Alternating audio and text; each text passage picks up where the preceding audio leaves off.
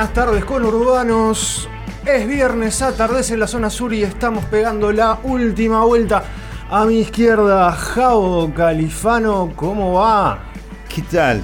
Eh, emocionadísimo de bueno estar en un lugar que vi crecer desde que volví al conurbano. Eh, nada, hermoso estar acá. Mucha emoción, ¿no? Por eh, Avenida Alcina de fondo eh, y estando acá en Conurbania. Y bueno, y, y nada, hay una idea, juntar gente, un equipo y la capitana. La capitana al frente de todo también, Agustina González. ¿Cómo andan, compañeros? ¿Todo bien? Eh, ¿Qué no, día? no se puede estar bien cuando hace tanto calor. Es imposible, es imposible. Podemos decir que este team Sí. es Team Invierno, ¿no? Sí, sí. La banda del Sí. invierno, ¿eh? Es, eh, perdón, ¿eh? pero la banda del invierno, sí. Eh, somos gente racional, gente de progreso, gente que quiere hacer esta patria mejor. Por eso preferimos el frío al calor, que es, digamos, es el clima de, de los PBI per cápita más altos del mundo. Es, es eso lo que necesitamos. Hay una- es es hay- eso hay lo que un- necesitamos. Esa potencia nórdica del frío.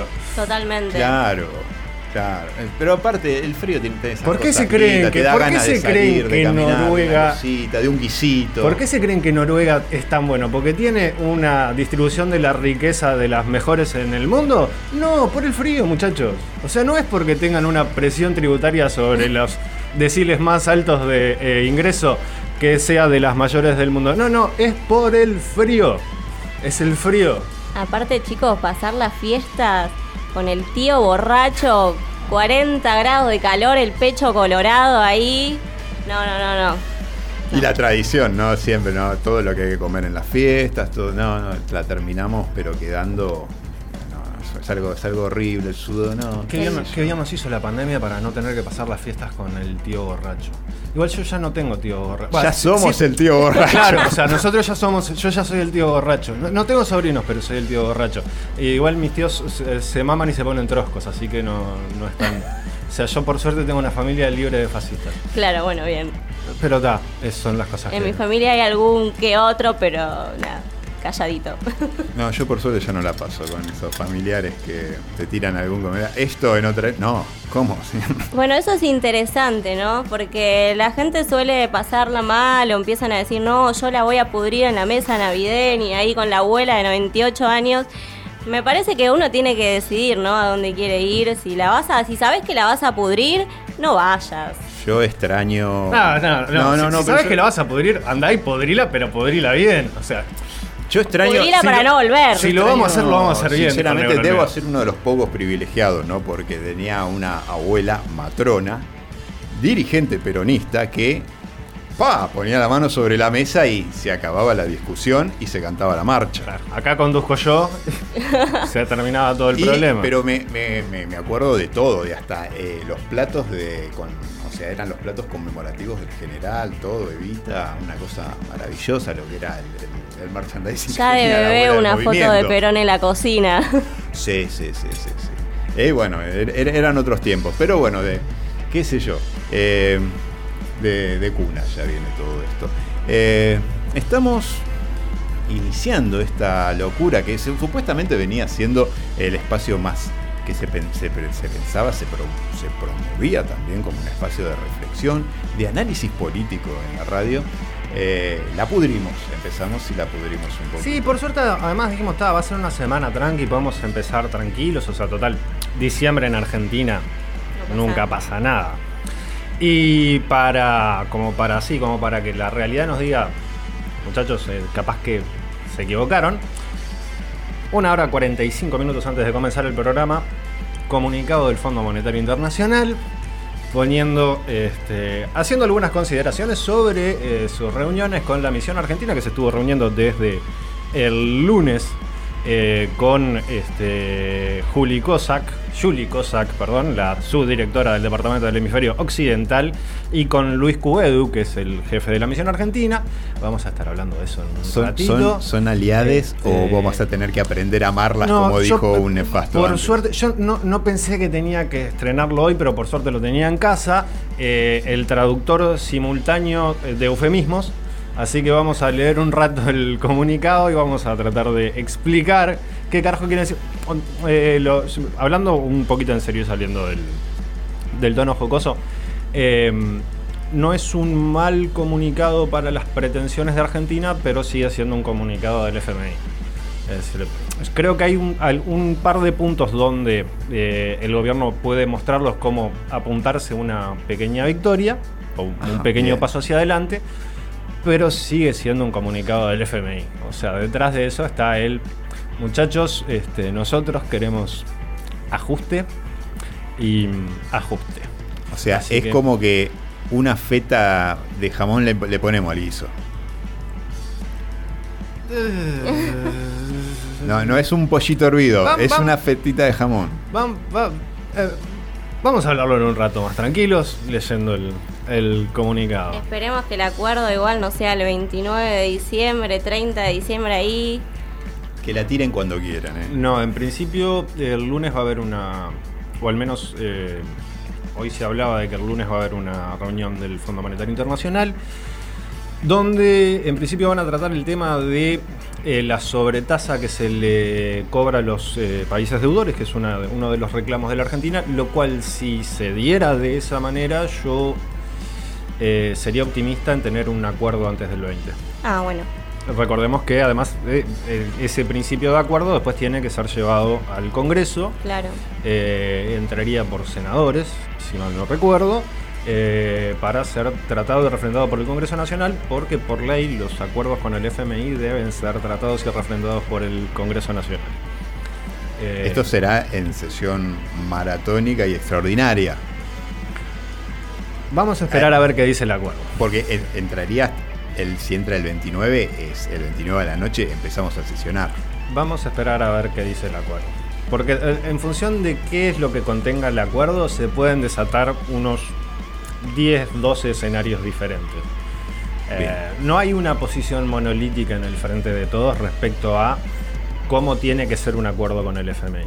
Digamos, la, la única posición monolítica en el frente de todos es no tenemos otra que acordar con el FMI, que llegar a un acuerdo con el FMI. Y aún así hay sectores dentro del frente de todos que dicen no, no deberíamos, deberíamos plantearnos seriamente el escenario del default. Yo creo que esos sectores son minoritarios y que no tienen tracción suficiente como para generar un, un consenso general en la, en, en la interna del frente de todos de plantear un escenario de default. Pero sí es cierto que te marca que hay un eh, gran abanico de posibilidades y opiniones que va desde el- quienes piensan que debe haber un acuerdo con el FMI a toda costa hasta quienes piensan que el acuerdo con el FMI sí contiene ciertos ítems, no se puede votar y se tiene que pensar en un segundo escenario, y quienes dicen, "Mm, no, un acuerdo con el FMI no debería darse, deberíamos pensar seriamente en un escenario de default y cómo capearla. Se pueden eh, argumentar varias cosas eh, de un lado y del otro, ambos, eh, ambas puntas del espectro tienen argumentos económicos suficientes como para sostener su posición. Eh, lo que sí es claro es, hay que ver primero cuál es el acuerdo y en función de eso se verá qué tanto consenso puede generar al entorno de la- del oficialismo, en, en la interna del oficialismo, para que eso pueda llegar a tener una aprobación monolítica por parte del oficialismo. Si no, va a haber que buscar votos y va a ser medio Hablamos, complicado. hablamos de oficialismos, hablamos de hoy, en estos momentos, se está celebrando la democracia en el 38 aniversario de, de- de- de- de volver a, a un derecho, en el Día de los Derechos Humanos, un derecho básico, el derecho de la democracia. Eh, se está desarrollando en este momento en, en Plaza de Mayo. Eh,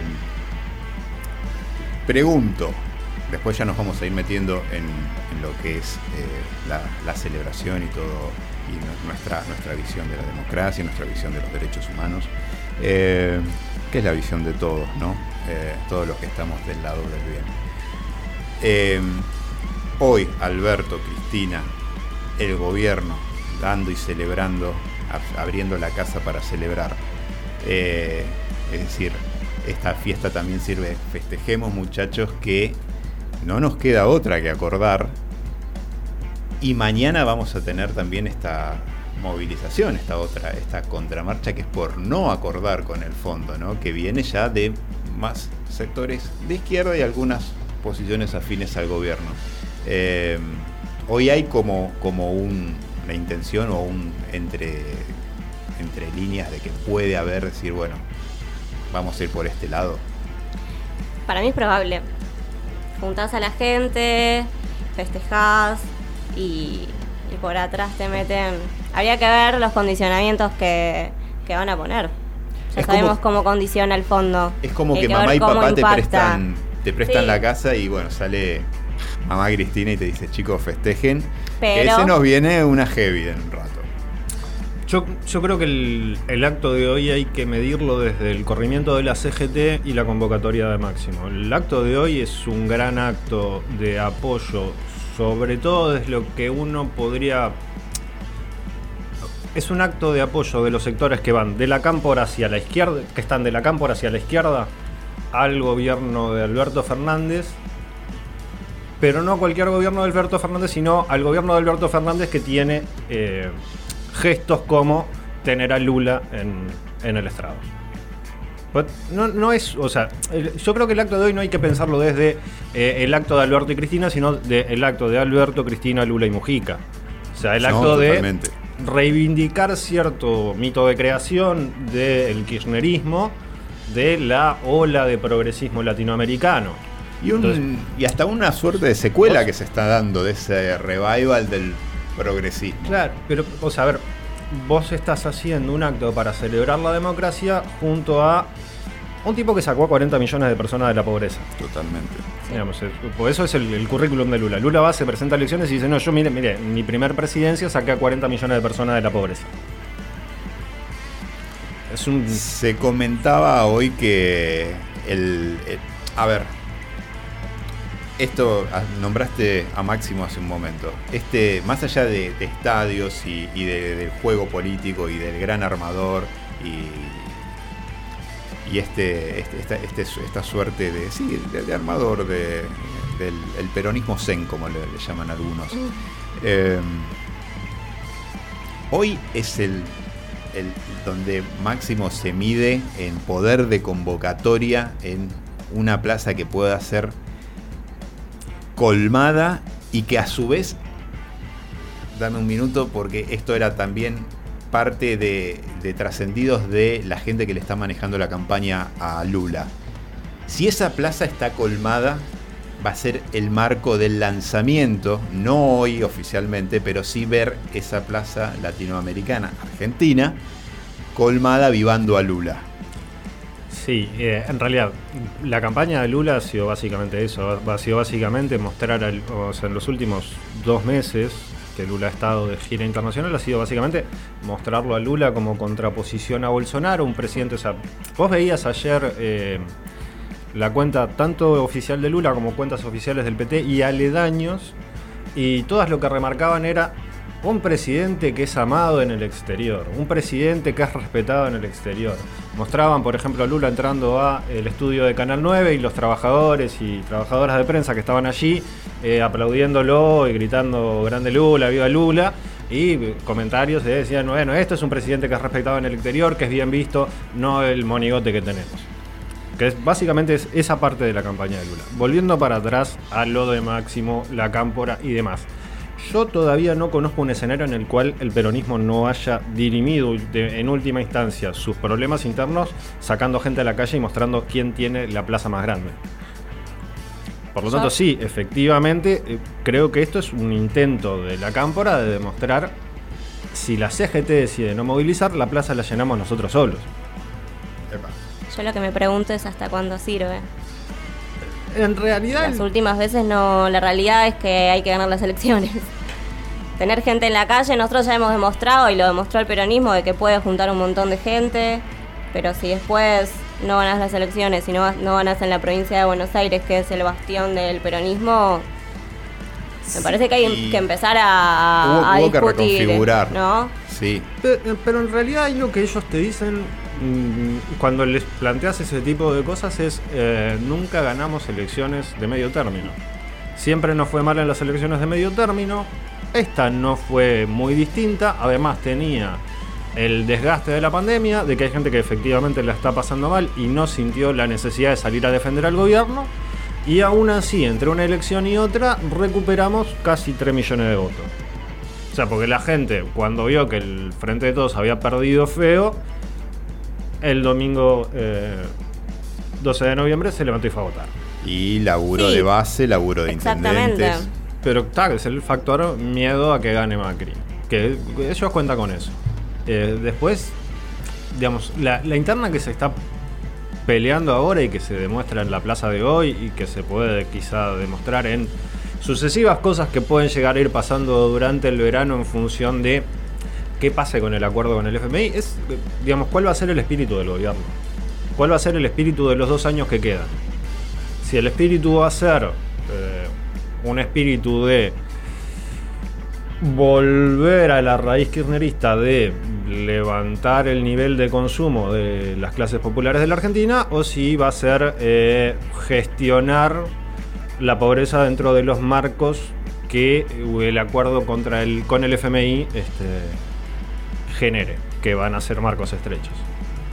Eh, hay que ver qué es lo que pasa. Por lo pronto, hoy ha sido una muestra de, de fuerza bastante importante de, como les decía antes, los sectores que están de la cámpora hacia la izquierda, eh, que creo que muestra también, es una forma de decirle a cierto sector del gobierno, eh, necesitan estar en buenos términos con nosotros, porque nosotros somos los únicos que le podemos garantizar cierto control de la situación.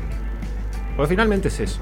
O sea, hay un sector en las cercanías de Alberto Fernández que cree que se puede gobernar sin la cámpora y sin el apoyo de el, eh, kirchnerismo más tradicional.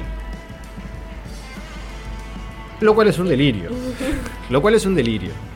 Porque es muy difícil, este, si a vos te vota 39% de los argentinos, es muy difícil gobernar sin quien te da 35% de esos, Claro. 39, vo- de, de esos 39% de votos. Pero bueno.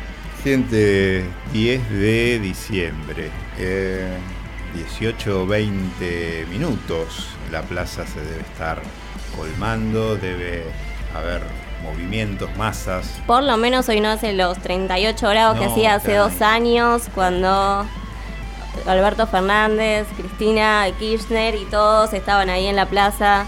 Respetando burbujas con el, con el matecito, el humo de Chori como marco. Es- es- es- Esa, esa mística. Respetando burbujas en la Plaza de Mayo. Bueno, sí.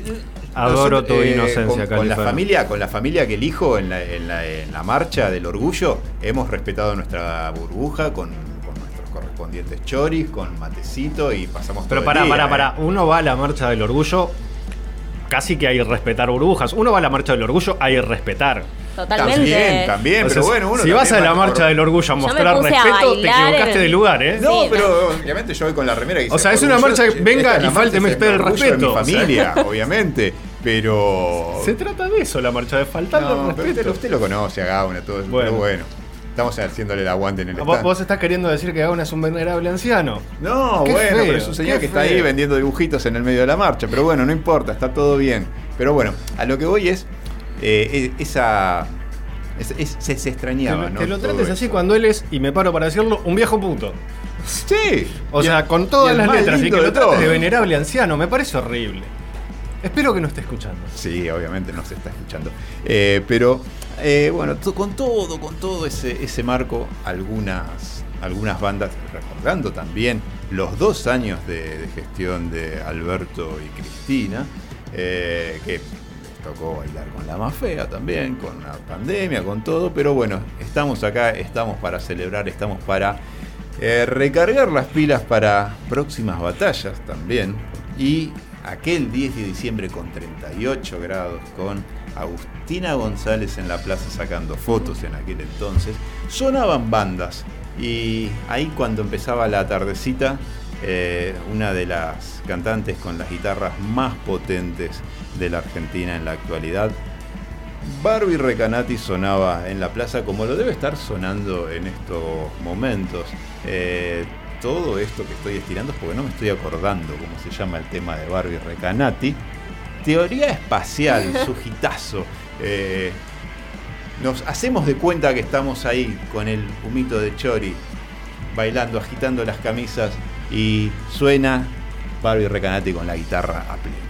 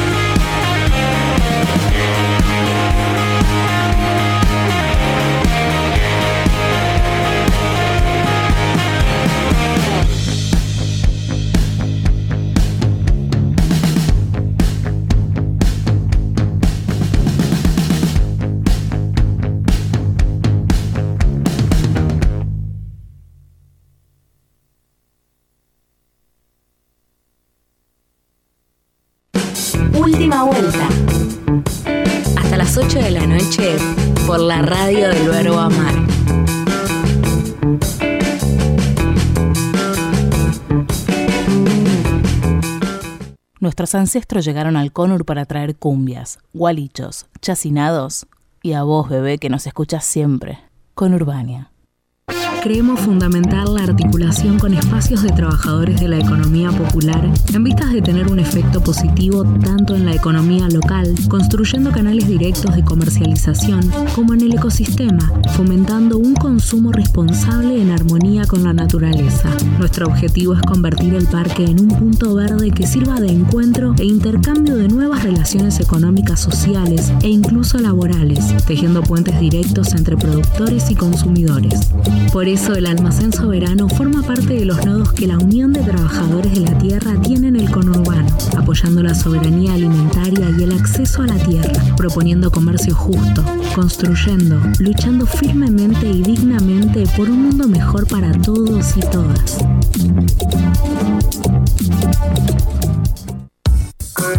Diferentes propuestas al aire libre para comer y tomar algo rico en familia o con amigues. Cafetería, comida vegana y vegetariana, parrilladas, bebidas de autor, música y actividades diversas con mucha buena onda para pasar el día.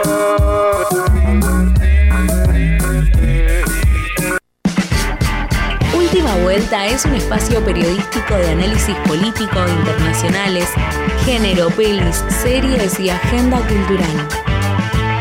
Antes del fin de con una pizca de sátira y humor. De lunes a viernes, de 6 a 8 de la noche, con Agustina González, César Gramajo y Javo Califano. Por conurbaniaparque.com, la radio del verbo amar.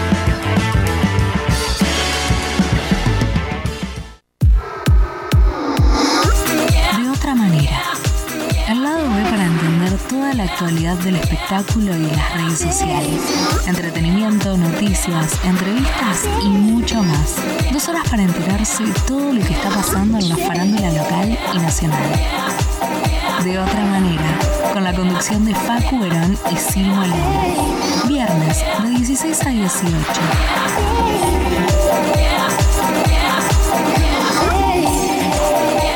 Disruptiva y maravillosa. Con Urbania Radio universidades conurbanas. Militantes y compañeros de los barrios. Estos, ellos y nosotros estamos frente al micrófono. Y quienes escuchan son parte de un mismo movimiento. Una misma búsqueda. Una misma identidad. La identidad conurbana. Soñamos con el mismo mundo donde la justicia social sea plena. Si estás del mate y chipa a nivel concejal, queremos decirte que te amamos mucho. Con Urbania, la radio del verbo amar.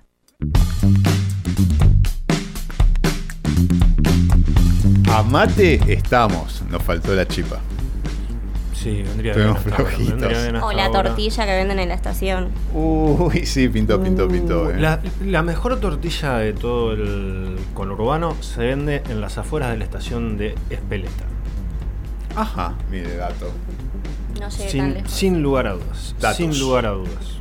Yo que en algún momento. Yo en mi primer y precarizado trabajo en la Argentina. Uy, sí, me acuerdo de eso. En mi primer y muy precarizado trabajo en la Argentina tenía que viajar mucho por todo el conurbano, de ahí que lo conozca eh, bastante más de lo que debería.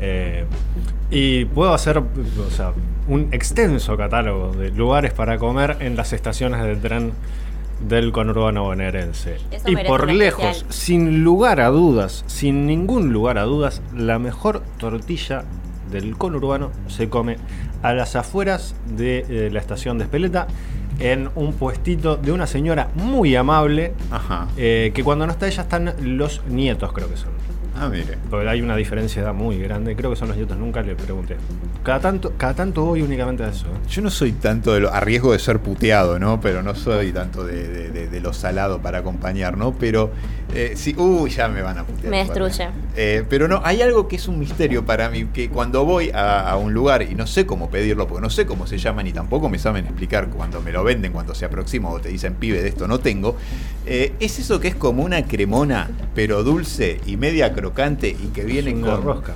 Sí, una rosca, pero no te la venden como rosca, tiene otro nombre y viene con eh, membrillo adentro. Es una Sí, sí. Ay, no. no la, no la Rosca. encontré en muchos, no la encontré en muchos lugares y es como que Es voy muy- buscando ese gusto. es muy rica sí. Es una cuando cosa está bien alucinante. hecha es muy rica pero No sé, tiene- uno no sé si, porque le queda como una crocancia de frito, De es como maneras, un no- dulce frito. no te mo- o sea, no- que no te asombre que te guste todo lo del adulcorado porque es fan de Superman. o sea, Ah, bueno. es Bueno, desesperable. sí, que- Yo soy militante de todos los salados, chicos. Sí, o sea, acá la, Tiene la una prevalencia de- dulce, digo, y- La prevalencia de los salados sobre lo dulce es absoluta.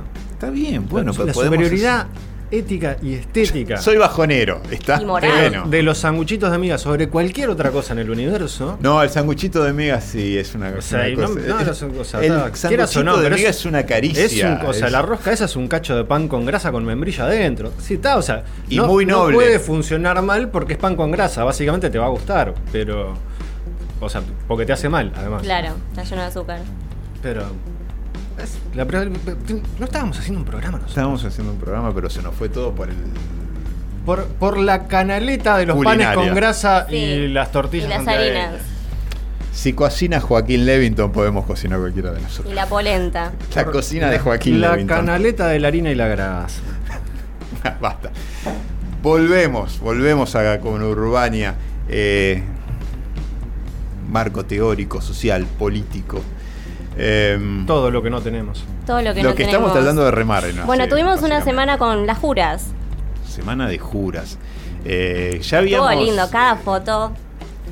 Hubo, hubo cosas que, que con los chicos de 18 minutos el sábado pasado estábamos como ahí diciendo, y miren si en la jura eh, venía el muñeco este Milei, se abría el chaleco y hacía la de, no sé, Pero estuvo sumiso. era, era un gati, era un pollito mojado, una cosa de... ¿Qué pasó, papu? Ahora hay, sos la Hay casta. una foto que, que más sale sonríe y la, le- la- El la agarra ese de la carita y tipo acá, calmadito, chiquito. Pero no, es, pero no es el, cachete, el cachetadita ahí a la- al cachete, es y un poquito de nuquita, Sí. como...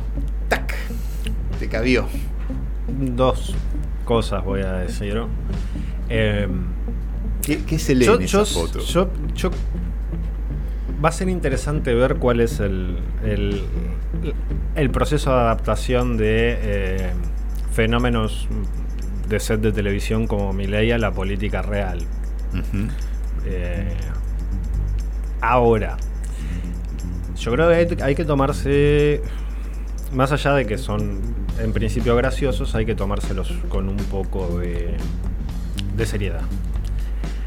Porque más allá de eh, pollito mojado y todo lo que quieras, llegan al Congreso a difundir mensajes que en principio nosotros a- pensábamos haber desterrado de la política nacional. O sea, pensábamos que teníamos ciertos acuerdos fundantes de la democracia eh, que independientemente de dónde te ubicaras en el espectro político de la Argentina, salvo fenómenos minúsculos y outsiders, como puede ser Biondini, Eso mismo te iba a Sí. decir. Ah, pero todos sabemos, Biondini en su puta vida va a tener una banca.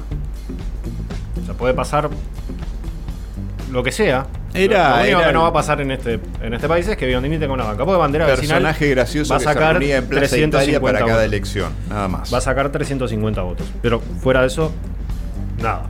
Ahora, estos tipos vienen a romper ciertos consensos básicos de nuestro sistema democrático y tienen un apoyo que si bien es el de una minoría intensa, es un apoyo considerable.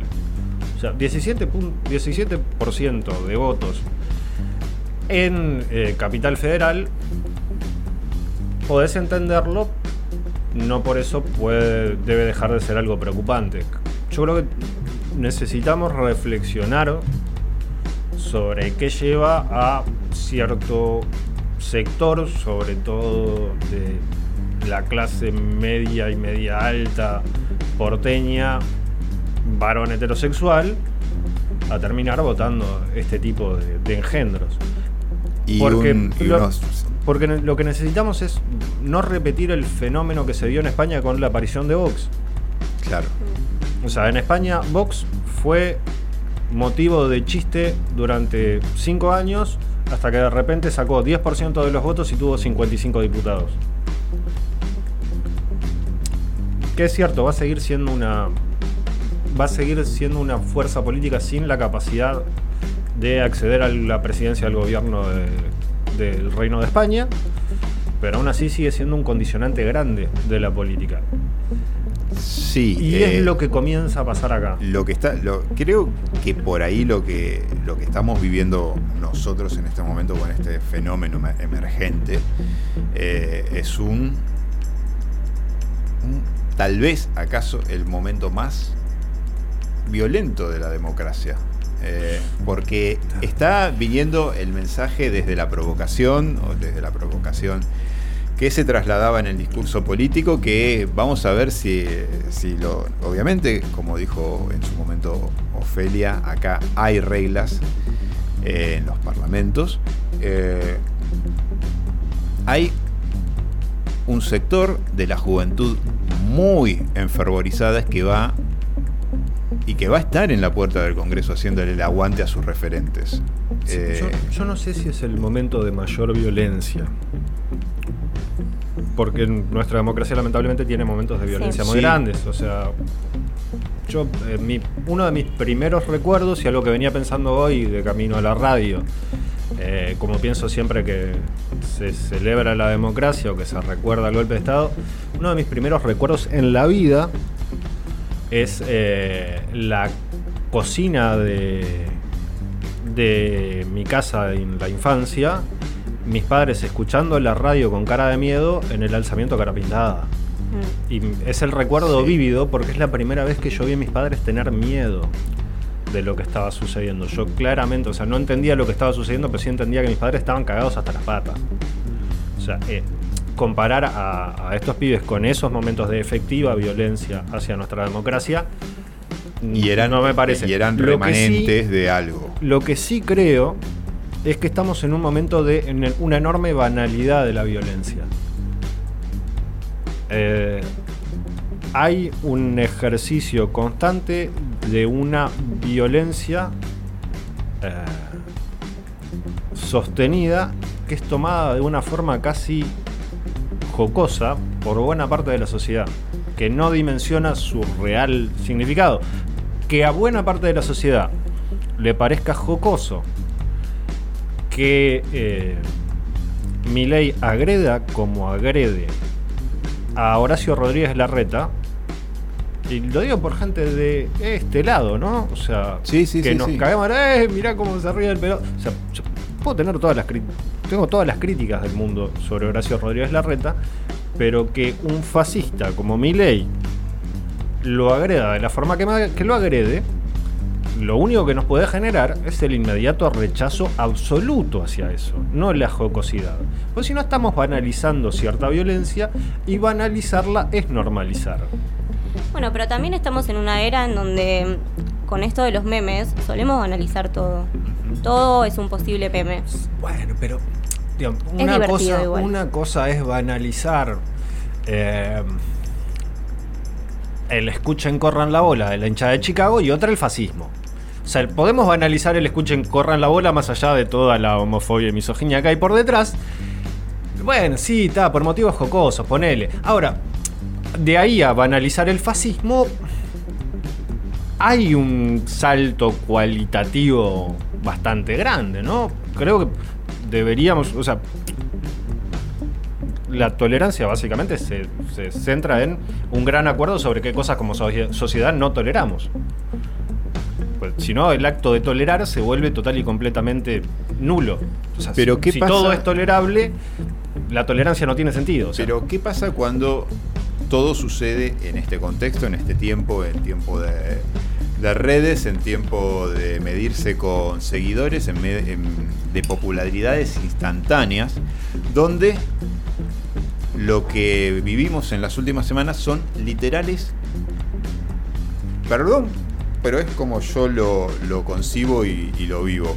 Violaciones, literales violaciones a los que son nuestros símbolos de paz. A robar eh, los... eh, sí, robar parte de, de lo que era eh, del, del Museo de las Madres de Plaza de Mayo, quemarlos en un TikTok por parte de, de referentes que buscan escalar en el Partido Libertario. Ah, Eh, o sea, eso promulga la violencia. Y más cuando eh, buscas, o sea, ellos, el- eh, estos pibes lo que hacen es buscar el rendir tributo a su, a su maestro, a su referente, y, de alguna manera es lo que está, está sucediendo, es, es- lo que lo que más nos indigna, se metieron con símbolos, se metieron con las madres. Eh, me parece que ya se cruzó una, una línea bastante, bastante inmediata. Eh, esas líneas también eh, las pudimos ver en, en la jura. Eh, vamos con el, el audio 6 de esta muchacha, la representante de... Entró por el Frente Patria Grande.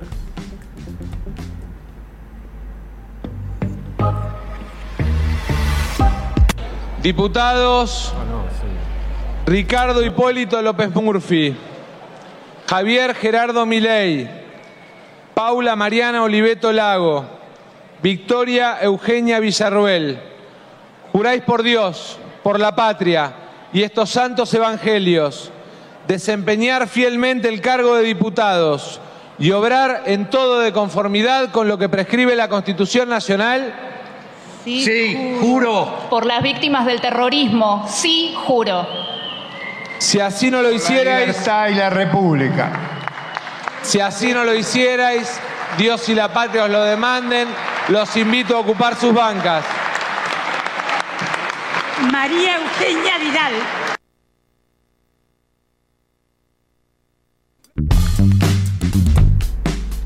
Victoria Villarroel de Avanza Libertad, segunda en la lista de Milei. Perdón, pensé que íbamos a pasar el, el audio de Ofelia tranqui, Fernández, que viene ahora en un rato y por eso dije el Frente Patria Grande.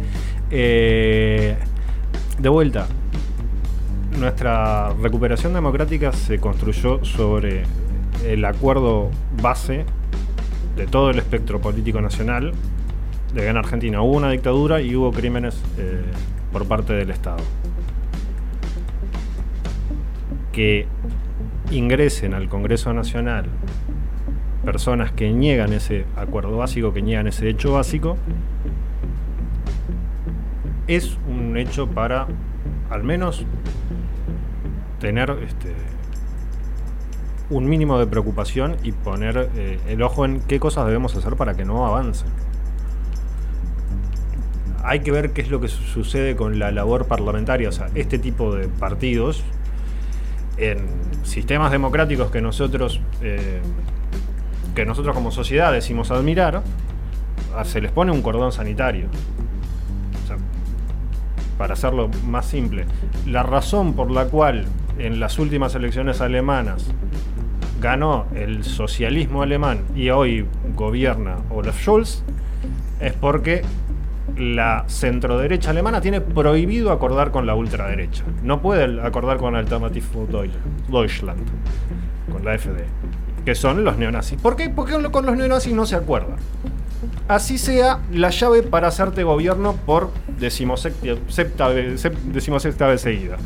O sea, el candidato de este, el partido de Angela Merkel no, no pudo llegar a ser eh, canciller, simple y sencillamente porque no podía acordar con la ultraderecha. Y se la morfó, como, se tragó ese sapo como un caballero. ¿Por qué? Porque con los fascistas no se acuerda. Ahora, vamos a ver cuál es la reacción de nuestra derecha vernácula de aquí en más. Porque de vuelta, o sea, en los países donde. En lo, en lo que a ellos les gusta llamar países serios, no se acuerda con, esto, con esta clase de gentuza, se les pone un cordón sanitario y se los deja usar sus cinco minutos de intervención en el Congreso para que digan las barbaridades que dicen. Bueno, incluso tienen leyes antinegacionistas. Acá en algún momento se planteó tener una ley eh, para los discursos negacionistas. No creo que prospere. Es. eh, También es discutible, ¿no? Es a ver si nos conviene tener una ley No, o yo, no. yo. Yo creo que la, eh, ese tipo de leyes tienen.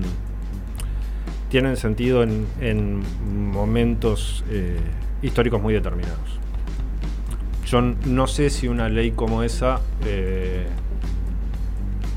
realmente en, en estos eh, tiempos que vivimos, donde cualquier acto de censura es básicamente un megáfono, Sí. eh, sirve. O sea, pero es algo que, que reconozco que se puede debatir, ¿eh? Yo reconozco que se puede debatir.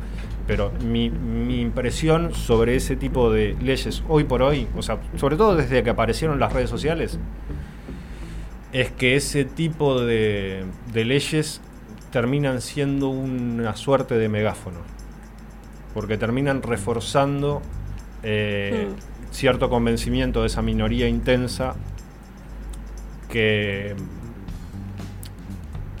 reafirma su condición de el, el sistema nos persigue por decir la verdad. Sí.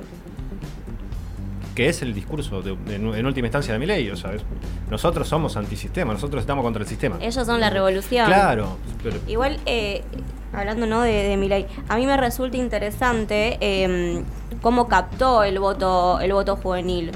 Eh, me parece que antes, cuando el kirchnerismo lograba captar a esas a ese sector, eh, ahora hay como un viraje, ¿no? La, la ultraderecha capta y que también es interesante para que para que el kirchnerismo lo pueda tomar. ¿Qué es lo que escuchar a, los adolescentes? ¿Qué es lo que necesitan los adolescentes? Cuatro de cada diez adolescentes de, eh, de barrios carenciados o barrios de emergencia o de la villa de Capital Federal. Es un número. Y consiguen eh, voceros y referentes dentro de cada barrio. Eh, no sé. Es. O sea, no. yo ver, creo, que, creo que creo, que hay. Sí, dale. Yo creo que es necesario eh, hacer reflexiones serias eh, y alejarse un, alejarse un poco de la opinología y de los este, de los ensayos de sociología espontánea. Pues yo creo que no, no es, no es no hay una explicación simple y mágica de por qué 4 de cada 10 pibes de barrios populares de capital terminan votando a este tipo. O ter- terminan haciendo. eh, terminan pensando que es, que es sensato el discurso de quien los, los odia. Pero sí es cierto que nadie se ha preocupado mucho por reflexionar seriamente. Bueno, en realidad hay gente que se ha preocupado, pero no, no tienen cámara de resonancia ninguna. Por reflexionar seriamente sobre qué, qué necesidades tienen esos pibes. Cuáles son sus aspiraciones, cuáles son sus, este, sus deseos, qué, qué cosas ven, cómo ven el mundo, qué los representa.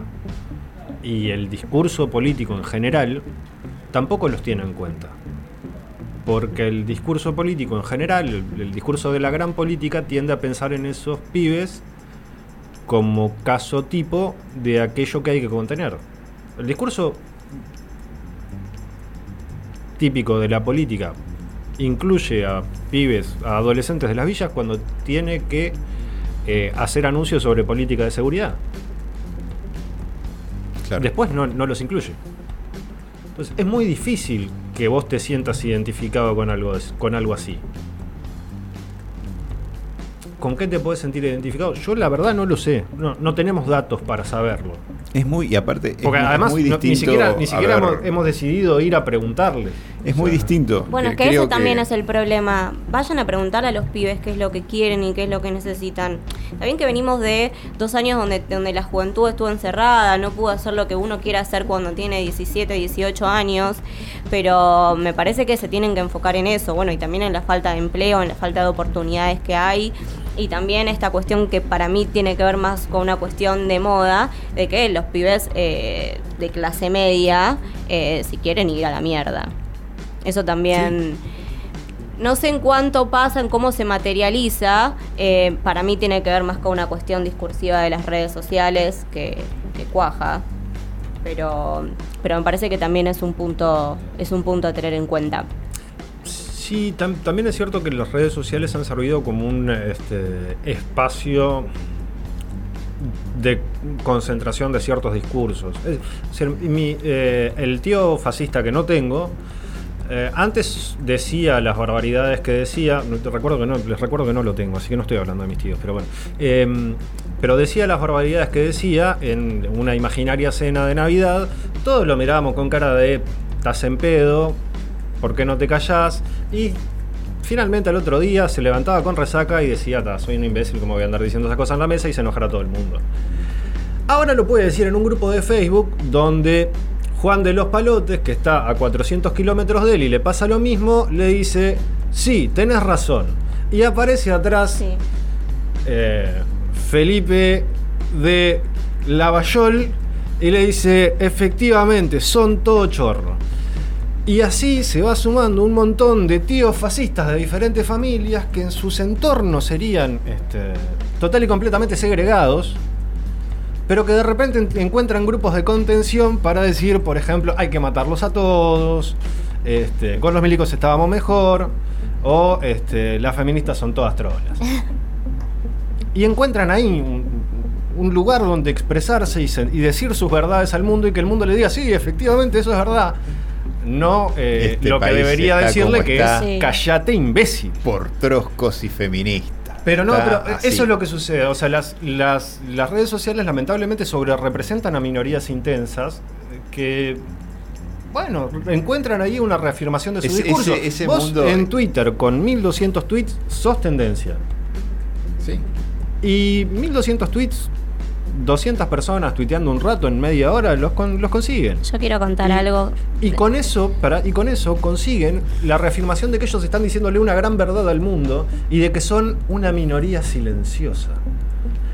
E- esa es la, El la de lógica Ken perversa. Brockman, Ahora, la, la cuestión es, la, la política tiene que sobre reaccionar a esa lógica perversa o tiene que encontrar una manera de darle la dimensión que se merece, pero mientras tanto hacer algunas cosas que se deberían hacer para que eso sea simplemente ruido de Twitter. O pues, si un hashtag en Twitter no es gran cosa, si la gente se puede comprar una zapatilla. Ahora, si la gente no se puede comprar una zapatilla porque tiene que dejar la mitad de su sueldo, eh, un hashtag de Twitter ahí puede comenzar a ser un poco más preocupante. Finalmente la gente, eh, no en las de medio término, pero en las generales, suele votar con el bolsillo. Habría que ver cómo vamos a estar dentro de dos años. Bueno, pero igual, tanto como la ultraderecha hizo una muy buena elección, tenemos que nombrar a la izquierda que hizo una La gran mejor elección elección. de su historia. Sí. Eh, Miriam Bregman, diputada nacional, hubo mucha campaña. Que hubo, hubo un subtítulo para les compañeros. Y ahí La hubo algunas discusiones trosca también. permitida. Trosca, sí. Sí, creo que es una, una gran oportunidad para que el trotskismo demuestre para qué está. Yo eh, estoy módicamente con- contento con, con la elección que hicieron, me parece importante que estén. Creo que es hora de que empiecen a demostrar para qué están. Porque, digamos, si vos te presentás a las elecciones, lo haces para intentar de alguna manera cambiar la, re- la realidad eh, efectiva de las personas. No cambias la realidad efectiva de las personas absteniéndote. Creo que es hora de que los troscos se dediquen a jugar a la democracia. Y jugar a la democracia es jugar a la democracia. Es ensuciarte un poquito. Creo que hasta donde se llegó más lejos y, en y es una mujer que se carga un partido al hombro y, y se carga seguidores se carga eh, la, mirada del mundo de, buena parte del espectro político. Yo, yo no- eh, me parece que eso es más una visión de. Eh, de yo- nuestra que burbuja. yo- que yo- ustedes saben que yo trato de buscarle la épica a todo, ¿no? Sí, La- pero me parece que eso es más le una busco visión- romancearla un poquito. Me parece que eso es más una visión de la épica twitteril que, que otra cosa. Yo creo que el, el resultado de esta elección no se explica. en- en- o sea, obviamente la figura de Miriam Bregman es una muy buena figura. eh, políticamente es uno de los cuadros más importantes eh, y hábiles discursivamente que tiene la Argentina en los últimos 20 años. Pero creo que la, el buen resultado en la elección se explica por un trabajo muy grande de base que se hizo en estos dos años ante un recrudecimiento de la crisis eh, provocada por el sobreendeudamiento del macrismo. O sea, crece eh, en votos la izquierda porque hay una fuga de votos de kirchneristas de izquierda o, votantes de izquierda que apoyaban al kirchnerismo, que durante estos dos años se desencantaron del gobierno y decidieron apoyar a, eh, al frente de, izquierda y de los trabajadores. Bueno, Jujuy también se dio el caso de Alejandro Vilca, que quedó tercero, eh, ahí a votos del candidato del Frente de Todos. Sí, pero además con un aliciante ahí que es la campaña del Frente de Todos en, en Jujuy consistió en ocultar a Milagro Sala. Entonces, digamos, eso también explica un poco el, salto en votos de un 10% que había sacado el trotskismo en Jujuy en las anteriores elecciones a un 25%.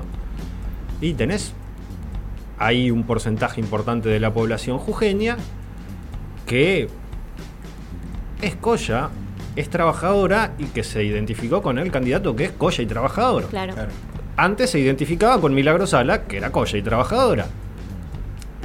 Y si el frente de todos sale a decir nosotros con Milagro Sala no tenemos nada que ver, y su inmediata referencia va a ser Alejandro Vilca. O sea, ese traspaso de, votos, podemos buscarle otras explicaciones. Podemos pensar también, y es, algo que, que, también es razonable, que si el Frente de Todos no escondía a Milagro Sala, perdía un montón de votos de eh, blancos de centro. Sí, se, iban, se van por derecha. Que se terminaban yendo hacia Morales. Que es lo que te dicen eh, en el peronismo de Jujuy. En el peronismo de Jujuy vos les, les preguntás, ¿cuál es el análisis que Si nosotros íbamos a por el voto de Milagro Sala, nos dejaban de votar el 25% que nos votamos. Sea, el problema es que ahí lo que tenés que llegar es algún, algún lugar en el cual el peronismo y el frente de izquierda se puedan entender para sacar a Morales de la gobernación. Porque, digamos, eso es lo que te falta. O sea, si vos tenés dos partidos que, van a, que representan a dos electorados que no se van a reconciliar en una sola fórmula, en algún momento tenés que lograr algún tipo de entendimiento entre ambas fuerzas políticas para decir, bueno, todo lo que esté de Morales a la izquierda que se una y saquemos a este sátrapa de acá. Volvemos, volvemos a Buenos Aires y volvemos, escuchamos una jura que era prácticamente un pacto satanista, pero volvemos, volvemos y volvemos, ¿cómo lo tengo? La jura de, de Miriam, la trosca permitida. Por los 30.000 detenidos desaparecidos, por los desaparecidos bajo gobiernos constitucionales, por la lucha de las mujeres y la diversidad, por los pueblos que enfrentan la destrucción del planeta, por los trabajadores y trabajadoras que se organizan para terminar con la barbarie capitalista, porque no puede haber verdadera libertad sin terminar con la explotación y con la opresión, sí juro.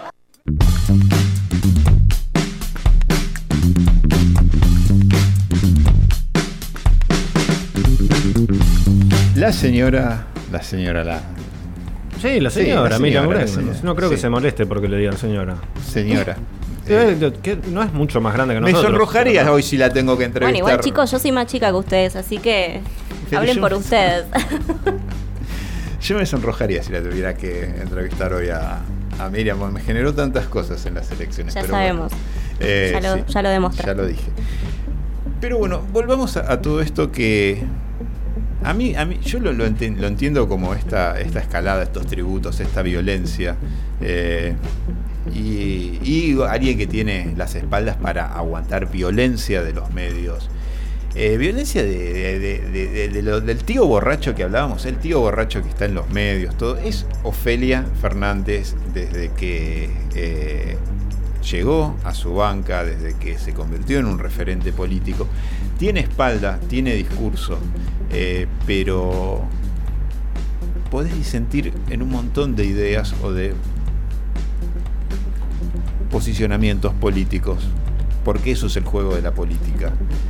Pero llegar a que tus fanboys, tus, guerreritos de, base, tus, tus scrambers, tus, tus rugbyers de elite y tus, y tus, y tus milipili vayan a, escupirla durante dos cuadras cuando cuando sale de laburar, algo que estos, estos chiques no, no, no, no saben lo que representa, ni que está defendiendo parte de las ideas, es bastante de, no sé, lo más bajo, me sale muy sorete, pero Es un poco lo que hablábamos recién de, la violencia en las redes sociales y en este caso se materializa a la vida, es decir, la bardeaban, la insultaban, le dijeron de todo, incluso Ofelia Fernández en un momento tuvo que cerrar su cuenta de Twitter por los maltratos que recibía, pero eh, llegaron a esto, al punto de perseguirla.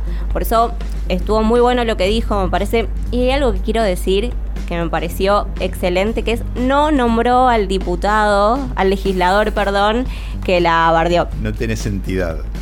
Sí, no te voy a dar trascendencia. Yo regalos no hago. A ver si escuchamos lo que dijo Ofelia.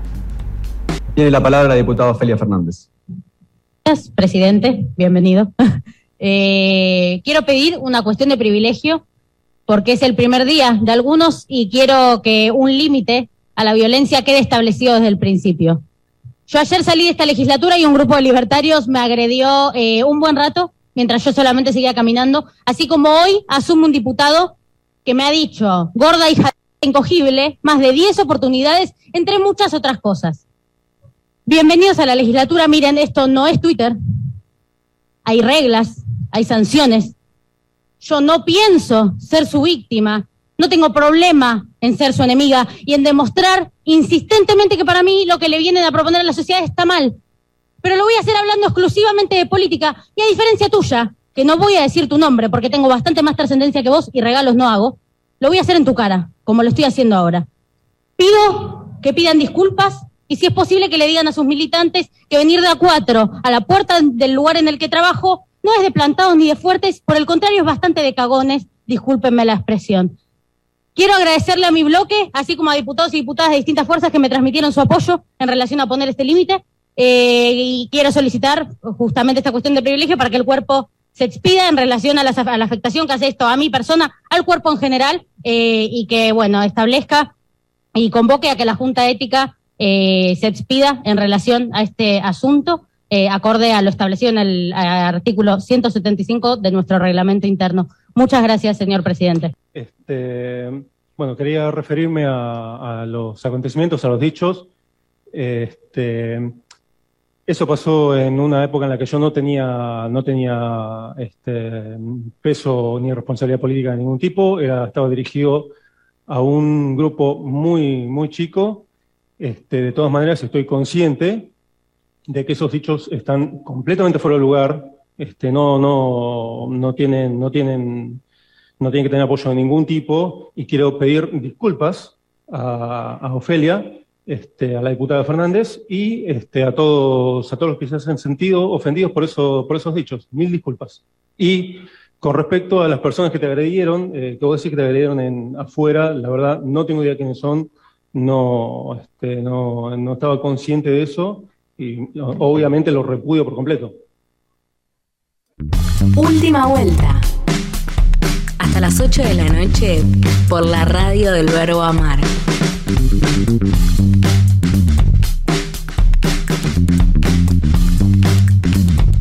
¿Vive Jesús en Transradio escondido por sus propios habitantes o pegó un departamentito en Lomitas?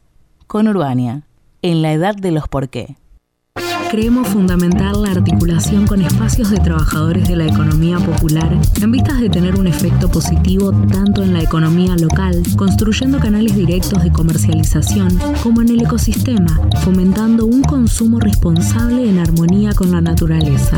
Nuestro objetivo es convertir el parque en un punto verde que sirva de encuentro e intercambio de nuevas relaciones económicas, sociales e incluso laborales, tejiendo puentes directos entre productores y consumidores. Por eso el almacén soberano forma parte de los nodos que la Unión de Trabajadores de la Tierra tiene en el conurbano, apoyando la soberanía alimentaria y el acceso a la tierra, proponiendo comercio justo, construyendo, luchando firmemente y dignamente por un mundo mejor para todos y todas.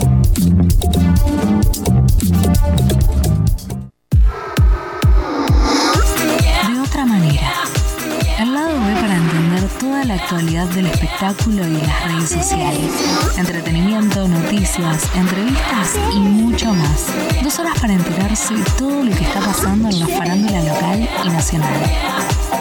De otra manera, con la conducción de Facu Verón y Silmo Lima. Viernes de 16 a 18.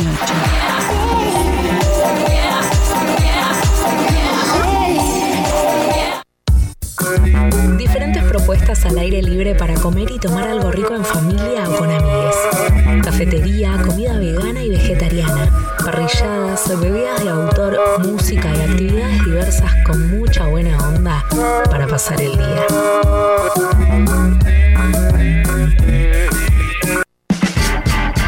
Última Vuelta es un espacio periodístico de análisis político, internacionales, género, pelis, series y agenda cultural. Antes del fin de con una pizca de sátira y humor.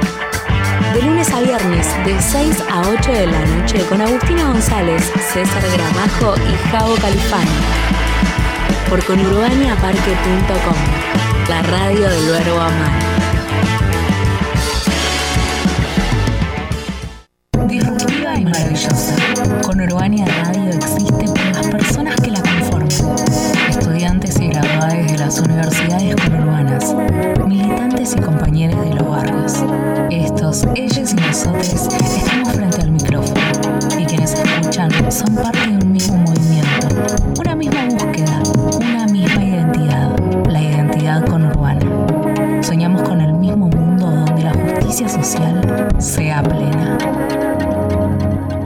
¿Cuántos enganchados de Mario Luis se necesitan para cubrir el trayecto Isidro Casanova Valentín Alsina? Con Urbania, la radio del verbo amar.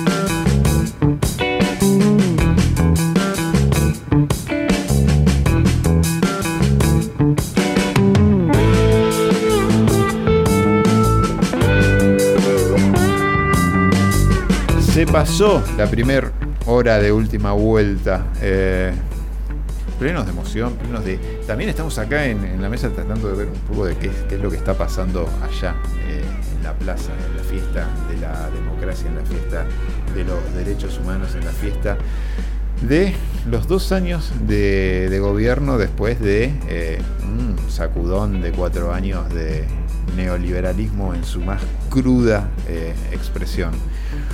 Dos años de aquel eh, 10 de diciembre de 2019 donde Alberto Fernández y Cristina Fernández de Kirchner asumían, volvían a tomar el, mando por decisión popular eh, y nos habíamos ilusionado todos. No, Seguimos bancando, bancamos a pleno todo esto. Eh, nos pasó lo impensado.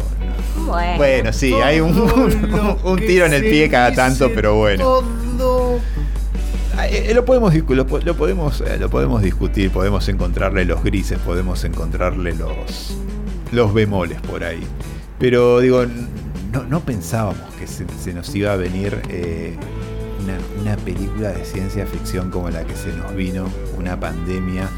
eh, Que, que realmente ha sido decepcionante. todos esperaban otro fin del mundo. Pues, pues iba a venir que viniera con zombies. O sea, yo cuando pasaron tres meses de pandemia y no había un solo zombie en la calle, me sentí realmente decepcionado. Bueno, O sea, eh. siento que perdí buena parte de mi adolescencia y mi joven adultez viendo y consumiendo series y películas de zombies al santo pedo. O sea, pues yo las estaba consumiendo como aprendizaje para el fin del mundo. O no tanto. Igual, chicos, un día antes de Y que. resulta que el fin del mundo viene con, con mocos y tos. O sea, es... Un día antes del decepción. anuncio de la, de la cuarentena, la gente comprando, me acuerdo que el día que se sabía que se iba a cerrar todo y el, los papel, el papel Mucho higiénico, papel higiénico. chicos. Por favor. Bueno, el fin del mundo fue una cagada. Bueno, y también pronosticaban, gente había- que empezó a volver a, pre- a preguntarse, Hubo volver a lecturas, fumar orégano eh, como en la secundaria. Hubo lecturas filosóficas de que íbamos a salir mejores, Sí. otras de que... Pero al- eh, yo, yo en lo de los zombies lo, lo disiento, eh, porque tuvimos las movidas anticuarentenas, tuvimos a esas señoras que venían ahí, y uno las veía sin los barbijos, todo ahí que se venían y que golpeaban los tachos, todo. Y decía, bueno, ¿cuándo es el momento en que entra en convulsión, empieza a largar espuma y empieza ahí a correr? A ver, los ojos se les inyectan en sangre. Los ojos inyectados en sangre es algo característico de, de- de- de las, de las señoras caceroleras y todo, toda Pelo esta urbe.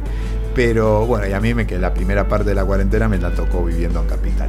Pero bueno, es otra historia. Y tuvimos hasta quema de barbijos. Sí, totalmente, me acuerdo, me acuerdo, sí, sí, sí, sí. Eh, era, era mi derecho, mi- estoy acá por era, era, era un. ahí no tuvimos nuestros zombies, ¿eh? Estuvieron ahí dando, dando vuelta y, y expresándose con su derecho a la expresión como derechos que no, no respetan hacia los demás. Eh, Hubo un, un- hubo un primer periodo cuando, cuando se decretó la cuarentena en donde, bueno, recordamos la, la famosa tapa de los diarios, al virus lo frenamos entre todos, en donde parecía que iba a haber un consenso que duró, ¿cuánto? 24 horas. Bueno, con Horacio Rodríguez Larreta, Alberto tuvo un amorío un poco más largo. Se pudrió cuando fue lo de la coparticipación, pero, pero ahí era esperar 14 días, un nuevo, un nuevo decreto y se extendía y se extendía. Y así. Y ahora no estamos más en. ¿Qué, qué, qué- ¿En qué estamos ahora? ¿Dispo? ¿Qué es? Eh, es algo muy. Estamos en eh, la etapa del duelo de la negación. La pandemia no existe, la pandemia son los padres. Así que el barbijo me lo pongo como se me canta. el- y Dos menos años y hubo gente que todavía no aprendió a ponerse el barbijo. Sí, yo no sé si es tanto que no aprendió, sino que ya no. Creo, también creo que estamos siendo. estamos siendo víctimas de. mm, Hay, hay un momento en el cual este, las medidas de cuidado son víctimas de su propio éxito. Sí. Mm, Tenemos un porcentaje muy alto de vacunados, tenemos en comparación con momentos álgidos de la pandemia, tenemos un muy bajo número de casos, si bien ahora están repuntando y aparecen primeros casos de la nueva cepa eh, en la Argentina, pero digamos hay una sensación generalizada de ya está, ya salimos, Ya pasó. estoy vacunado, tengo la dos vacunas, tengo a toda mi familia vacunada, ya pasó. Bueno, igual hoy Carla Bisotti dijo que no se imaginaba un 2022 sin pandemia. No. Es que nadie se. o sea, Hablando de memes, ahora cambió el, el- el meme de los años anteriores de Alberto, pero la puta madre, ¿qué pasó ahora? Ahora es Bisotti. Que le desdicen lo que acaba, lo, lo- lo que a la mañana sale a decir, o, o- o busca a un periodista o periodista amiga y dice, no, momento. Pobre Bisotti, las que porque- se tuvo que aguantar todo este tiempo. No, pobre mujer. Pobre, pobre Ella mujer. sí que se merece un monumento. Pidiendo, pidiendo hasta incluso a veces reuniones de emergencia, ¿no? Y bueno, entonces, bueno. Vení, Carlita, ¿qué, qué es lo que pasa? Entonces, ah, bueno, no, nos rectificamos de esto. Entonces, viste, siempre ahí, ahora es, es, la, es la, la- la tía que ahí viene y pega el tironcito de oreja en estos momentos, Bisotti. Pero bueno, con justa, con Me justa parece razón. que, bueno, el papel que tuvo Bisotti en, en cuanto a, la- a las vacunas me parece que es eh, súper importante. Eh, el plan de vacunación, si bien se dijeron un montón de cosas, la verdad que eh, hubo que aguantar todos los palos. eh, en principio, que la vacuna que, que traían era veneno. Sí, la. Recordemos primero que el, el- el recordemos que gobierno... Hay una denuncia penal por envenenamiento presentada por diputados de la oposición. Ah, No, no es una boludez que dicen tres eh, dementes en Twitter. Es una denuncia penal presentada por diputados y referentes de la oposición. Nada. Por negociar. Claro, también son dementes tuiteros, pero Por negociar la. Y bueno, y haber traído a la, la Sputnik. Bueno, pero es lo mejor que pudo haber hecho el gobierno. Ojo, porque yo digo, no sé si todos acá, yo soy doble dosis de Sputnik. Yo también. No, Ah, yo, lo- yo le- Capaz que por ahí era lo mío de con No, Miriam. a mí me inyectaron el líquido producido por el camarada Xi Jinping. Ah, bueno. Tengo un. Claro, tengo, tengo un pequeño problema. De- desde ese momento tengo una cierta adicción a la salsa de soja, pero fuera de eso, nada más. O sea, no se me ha dado por Y a hacer un. castigos co- ejemplares. No, no se me ha dado por hacer un comunismo capitalista ni, ni por prohibir el uso de redes sociales, pero. Quiero la Pfizer, quiero la Pfizer, era un discurso recurrente en, en el, durante el 2000. Pero ya era algo enfermizo. Ya era una Pfizer. Ya, Cuando te pagan mucho por decir eso. Bueno, pero hay gente que no le pagaban un peso y lo repetía igual. Quiero la Pfizer. Ay, un señor señora, que por es médico, favor. hubo un señor que es médico y periodista y pianista que ya se cansó, ¿no? De decir la Pfizer esto, la Pfizer esto, y en un momento ahora, y que creo que ahora es, es- es- ya es, eh, y pasa la inmortalidad como Cristina es mala. Y lo repitió tres veces, es mala, mala, mala. Y bueno, usted tiene un programa los sábados a la noche en la principal señal de cable de la OPO para decir Cristina es mala, mala, Bueno, mala. es un, es un nivel interesante de análisis político. Bueno, pero la vacuna dejó de ser veneno cuando vacunaron a 10 viejos lesbianos, déjenme decirlos, y ahí todos querían la Sputnik. Ahí todos querían su vacuna y encima que faltaban las vacunas. Em, A mí no me llega el turno porque lo vacunaron a este y no. y- igual sí, ahí hubo un par de. eso había sido un viernes, me acuerdo. Estaba bueno porque los viernes era movidito. Ya tipo todo. 6 de la tarde explotaba y decías, acá en Argentina la política no da respiro. Yo- yo- está mal que lo diga acá, ¿no? En, en- en este estudio que está tan cerca. A mí lo que más me molestó fue que lo vacunaran a Dualde. Estamos. Bueno, viejos lesbianos por Dualde. Este, porque, qué sé yo. No sé, pero ahora se lo llevan O sea, ustedes para. Se lo llevan para lo Uruguay. vacunen- no sé. Que lo vacunen al perro. Yo creo bueno, o igual sea, perro salir a decirlo así, como. No sé, perro, Y el pero, perro pero es el en, un momento, Pero- en un momento pero salió chiche tipo- con espuma en la boca. el y tipo dijo, escribió. Todos unos hijos. Eh, no, pero el tipo escribió robo para la corona. Después de escribir ese libro, sí, está, ¿querés colarte en la, en la fila de la vacunación? Hacelo, dale, hacelo. Es uno de los tres mejores libros de investigación periodística que tiene la Argentina. O sea, ese, este, la bonaerense de Rajendorfer y, por supuesto, nuestro estimado Rodolfo, ¿no? Bueno, Pero sí, pero- fuera de, de- O sea, eso. Ah, no, y perdón, y. Y la Patagonia trágica, claro. Cuatro. Cuatro. Eh. No, no vamos a hacer un, un- un tier list ahí porque está, está peleado. Pero digamos, en los últimos. O sea, post dictadura ha habido dos grandes libros de investigación periodística en la Argentina. Uno es Robo para la Corona y el otro es La Bonaerense. Sí. O sea, todos los demás corren atrás lejos en, cuanto a trabajos de, de investigación periodística. Es un trabajo de ¿Después de escribir investigación eso? periodística, pregunto, que lo ¿Te lo- querés lo colar en la fila de la vacuna? Lo, lo ha defendido. ¿Eh? Digo, es un libro que se defiende. Sí, por supuesto. Pero. Pero no, no, me, me quedé con lo del viejo lesbiano. Yo me quedé colgado. No, pero para mí eso, o sea, a mí lo que me molestó fue vacunaron a eso. Dualde y a todos los Dualde. Claro, a mí lo que me molestó fue eso. Después todos los demás que estaban en la lista de vacunados, para mí está bien. Y es argumentable incluso que esté bien. Incluso. Aparte tenían la edad incluso el para perro. vacunarse. No, pero, a ver, yo me refiero, por ejemplo, a casos como lo de eh, Tayana y Valdés. Y sí, Yo- pero aparte eran, tenían, tienen, tenían que salir, eran. Sí, está bien. Pero además, eh, yo no, no tengo muchas ganas de que la dirigencia política que nos tienen que sacar de eh, una situación de pandemia tenga que internarse eh, y estar dos meses eh, con un respirador porque vos decidiste que no, mira, vamos a no vacunarlos por un tema de moralidad y el que dirán. No, flaco, vos a tu dirigencia política, que es la que se tiene que encargar de administrar esto, esa es la primera que tenés que vacunar. Si tenés a dos tipos, uno de ellos es no solo un referente en cuanto a eh, política internacional de la Argentina, no solo fue canciller de la nación, sino que además es uno de los integrantes de la Comisión de Asuntos Exteriores del Senado y ha sido coordinador del Parlasur durante muchísimos años, ese tipo tiene que estar vacunado porque ese tipo tiene que salir a negociar, entre otras cosas, políticas regionales para hacer cargo, para hacer frente a la pandemia. Y más cuando es un tipo que estuvo muchísimos años preso en condiciones infrahumanas y tiene serios problemas de salud debido a eso. Y si vos tenés a otro tipo que también es parte de la Comisión de Relaciones Exteriores, de la Cámara de Diputados, y que aparte es amigo personal del Papa, entonces capaz que alguna manito te puede dar con el tema de conseguir vacunas,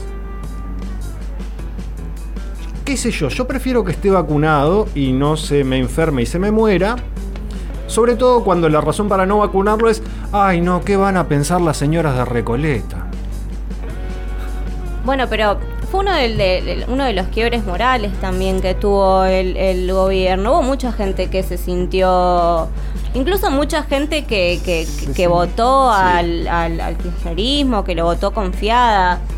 Eh, a mí me parece que se tendría que haber informado a quienes iban a vacu- o no a quienes, pero, que que sí toda la, eso, toda la comitiva y todos los políticos los iban a vacunar. Pero es que esa fue el, pa- para mí ese fue el error. O sea, no se los debió haber vacunado por izquierda, se los debió haber vacunado en un acto público en la Plaza, de. Mayo en la cual decían vamos a vacunar a 70 dirigentes políticos y referentes culturales de Argentina. ¿Para qué? Para que todos vean que la vacuna funciona. Más que nada también porque sabés que- que los que iban a hacer los medios de comunicación estuvieron meses hablando de que se robaron las vacunas mientras llegaban vacunas a cuenta gota, porque los primeros meses fueron durísimos, pero no es que eran durísimos acá, eran durísimos en todos lados, en todo el mundo pasaba, incluso lo que me parece tremendo, nos estamos dando la tercera dosis cuando hay países que ni siquiera se vac- ni siquiera tienen una vacuna. Ni siquiera tienen porcentaje de la primera. Tenemos una nueva variante que es más contagiosa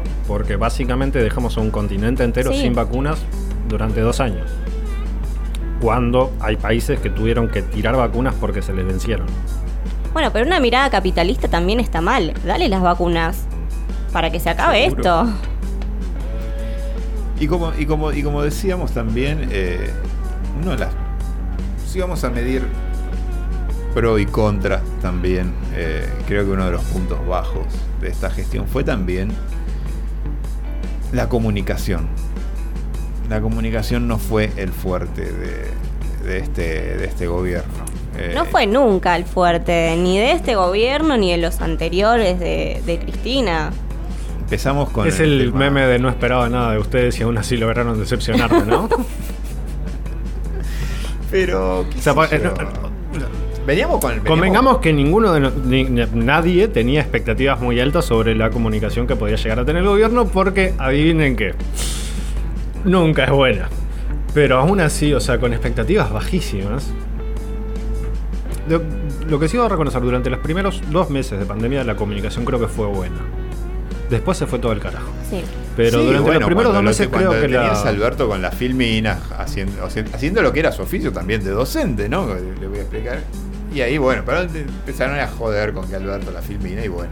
Bueno, pero también me parece que ahí hubo fallas. A mí me parece que, que- que deberían haber eh, haberse enfocado más en las camas que faltaban, la gente que no murió, porque había camas Claro. que se crearon durante el gobierno de Alberto, porque teniendo en cuenta que el gobierno de Macri sacó directamente el Ministerio de Salud, lo pasó a Secretaría, y que estábamos, la verdad que estábamos en un momento eh, terrible en materia de salud. Ahora, ahora que dijiste esto, Agustina, vamos a, así, a rápido, a- acá, eh, de Temperley hasta Avellaneda, repasar lo que es nuestro universo inmediato. Todos los, los espacios que se transformaron en hospitales de emergencia. Empiezo por Avellaneda, el recientemente inaugurado centro de mega exposiciones La Estación. Las dos naves gigantes, a mí me, me tocó inaugurarlas con Avellaneda Comics. Al toque cae la pandemia y se transformaron en dos megacentros de atención. Eh, la cancha de Lanús, la cancha de Banfield. ¿Qué más? Sí, eh, gimnasio, gimnasios varios.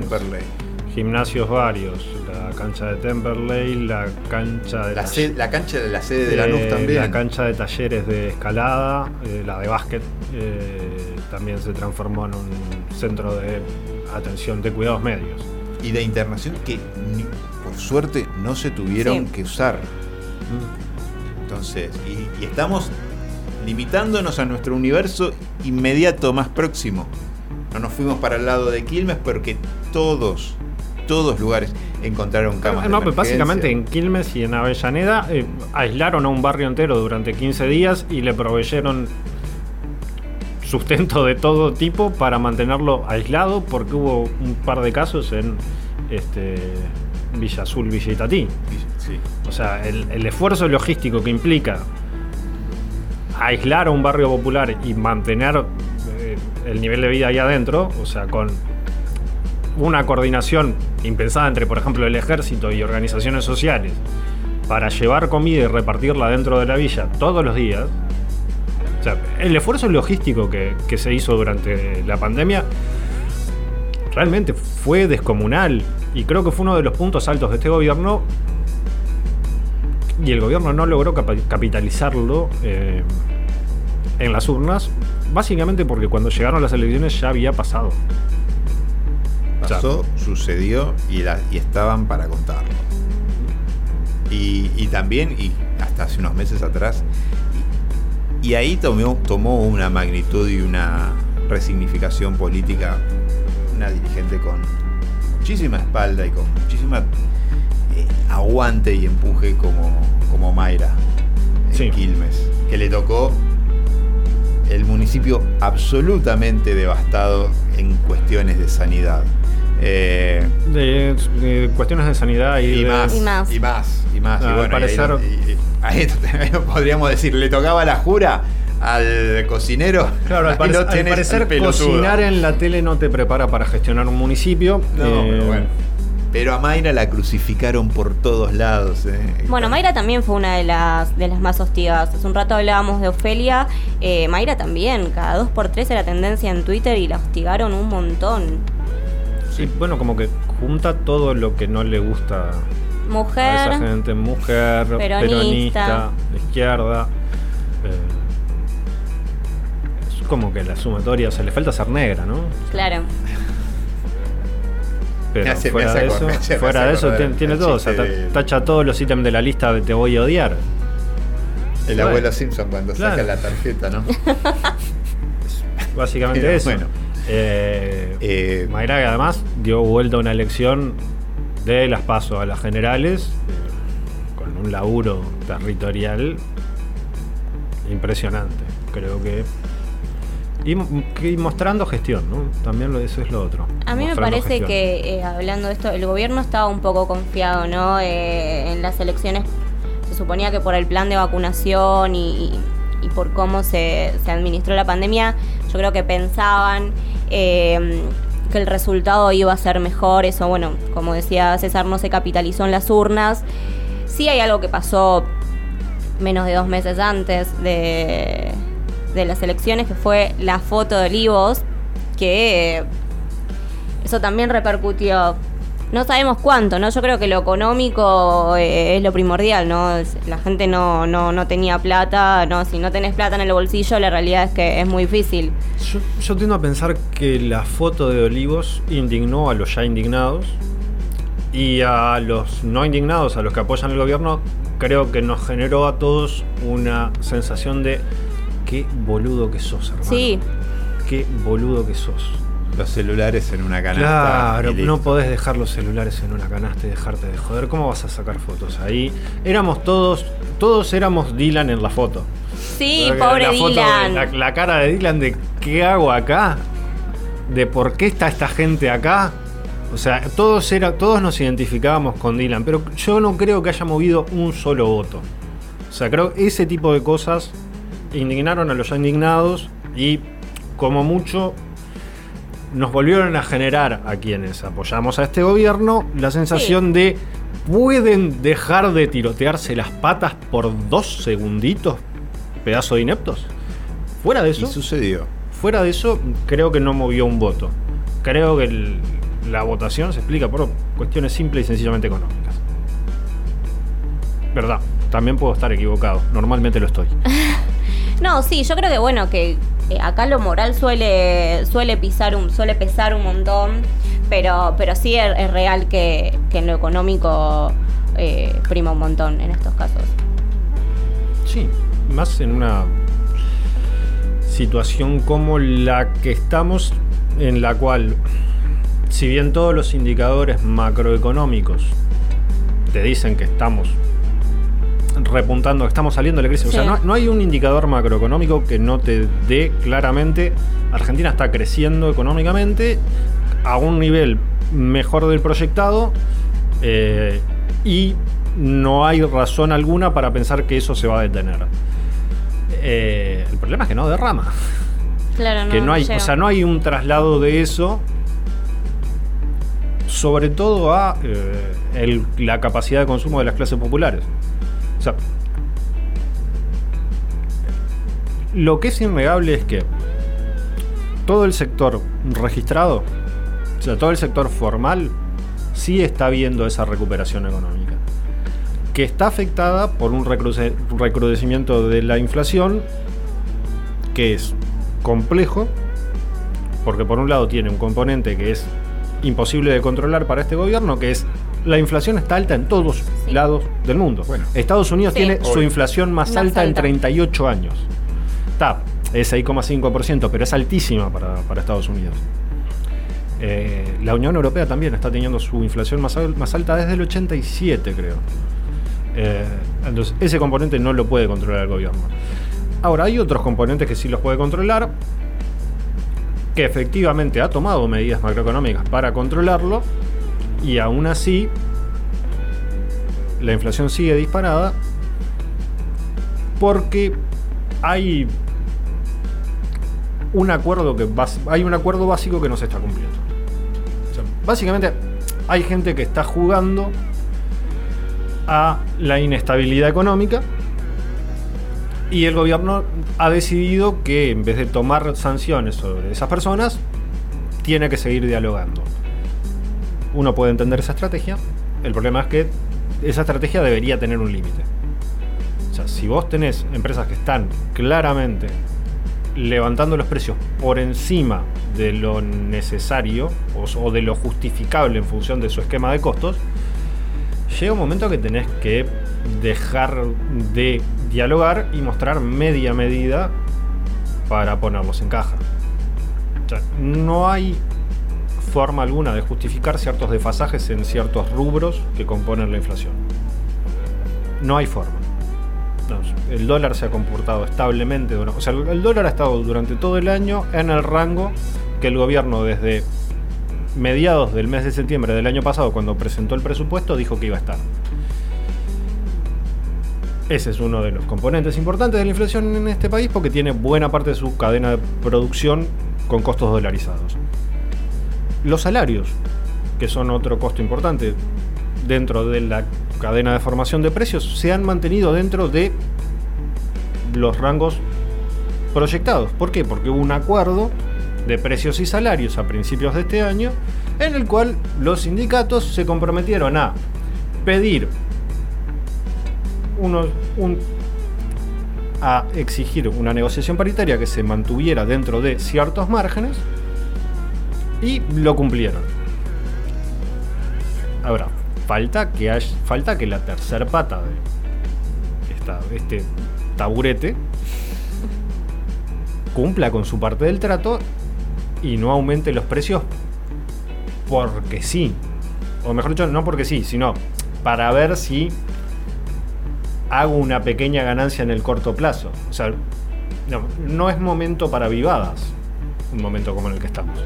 Y creo que hay una parte del empresariado nacional que ha decidido jugar a la vivada para ver si hace una ganancia muy alta en un, plazo, de, en un plazo de tiempo muy corto. El gobierno por ahora se lo ha permitido y es, creo yo, el principal error y la explicación de buena parte de sus problemas económicos. O sea, Argentina crece, tiene la industria que está superando niveles de prepandemia, tiene niveles de actividad económica que están superando niveles de prepandemia. El único problema es que si vas a comprar carne a cualquier lugar, te escandalizas. O sea, no, no- no sé cuántos de ustedes han tratado de hacer un asado en los últimos días. Carne. Yo ayer fui y dije, bueno, voy a comprar, me dije medio kilo, ni un kilo de nalga para hacer unas milanesas. 1060 pesos el kilo, chicos. Dije, le dije al carnicero, no, no, no, dame medio de carne picada. Especial igual, eh. Me di ese lujo. Te diste ese lujo. Pero, pero no, el precio. Se supone que nada, que lo iban a. No, es un tira y afloja. Pero tam- tampoco, hay, tampoco hay una solución eh, fácil a esto. ¿eh? Carne. Yo me quedé en las barritas de pescado, ¿no? Las rebozadas. Eh, tampoco hay una solución fácil, pero creo yo que el gran problema es no ver eh, medidas concretas del gobierno o no ver... Creo eh, que lo que sucede es que muchos de este lado nos frustramos al no ver claramente que el gobierno está tratando de hacer algo.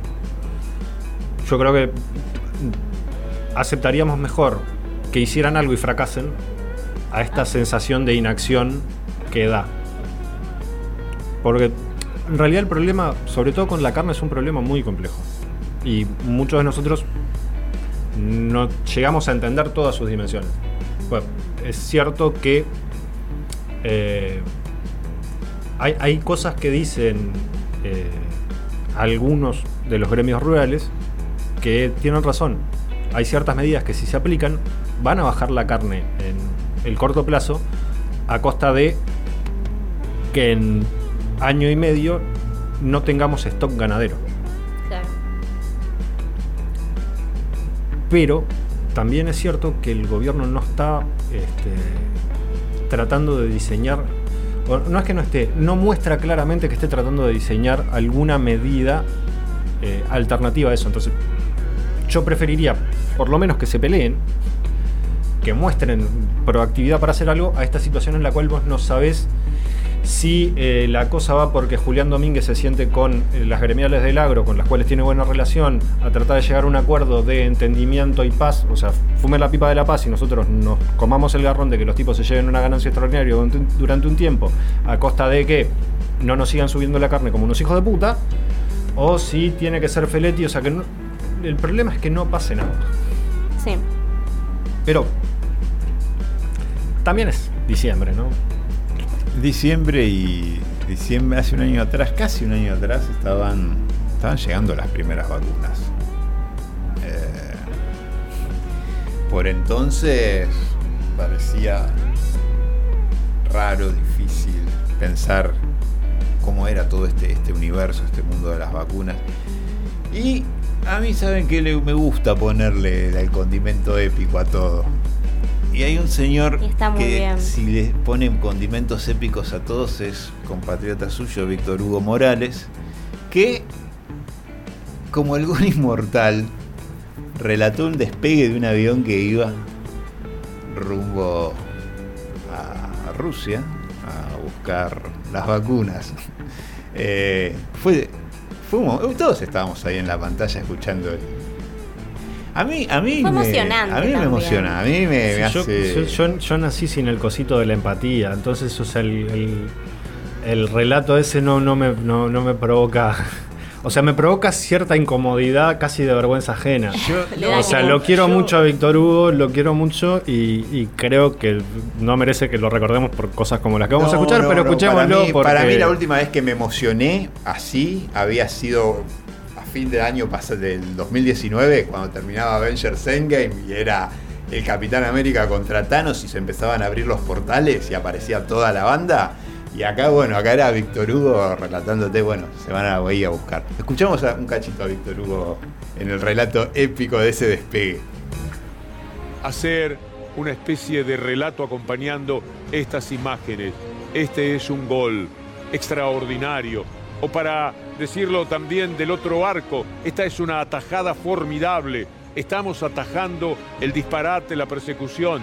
Lo hemos controlado y tenemos ahora nosotros la pelota en la mano para ir a buscar el gol allá en Moscú, allá en Rusia. Un vuelo a las estrellas, un viaje que nos va a llevar a todos nosotros. Vamos a descansar, vamos a dormir, vamos a cenar, esos todavía estarán en vuelo. Vamos a desayunar, iré a hacer mi programa de radio y usted lo suyo. Y recién, en lo que será a las 11 de la mañana aproximadamente nuestras, entonces eh, estarán arribando a la ciudad de Moscú. A la imperial, a la formidable, a la alguna vez destruida, a una referencia de la historia política del mundo insoslayable, pero que ahora, para que los que piensan en la Guerra Fría se saquen eso de encima, es un país capitalista, capitalismo de Estado podríamos decir, pero es también un país capitalista. Ahí arranca el avión, ahí va a levantar vuelo. Buen viaje, comandante. Ahí estamos. Qué buena toma, ¿eh? Ahí vamos todos. Lo vamos a levantar con nuestra mirada. Podemos jugar a eso. Todavía falta un poquito de velocidad. Ya estamos a pleno. El viaje a Moscú, el viaje por la vida, el viaje que todos soñamos como posible. Atención, ya es el momento, comandante.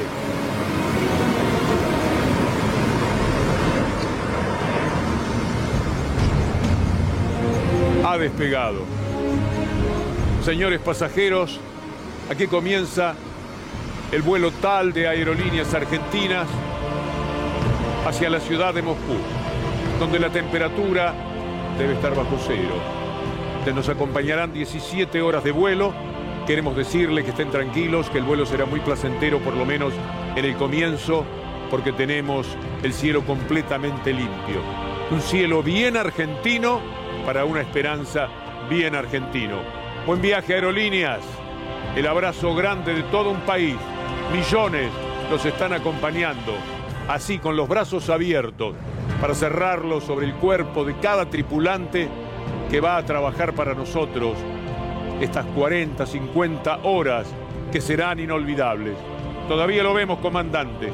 Un poco más de altura. ¿Cuánto está? En este momento volamos a 3.000 metros de altura. Nos ajustamos los cinturones, cada uno de nosotros.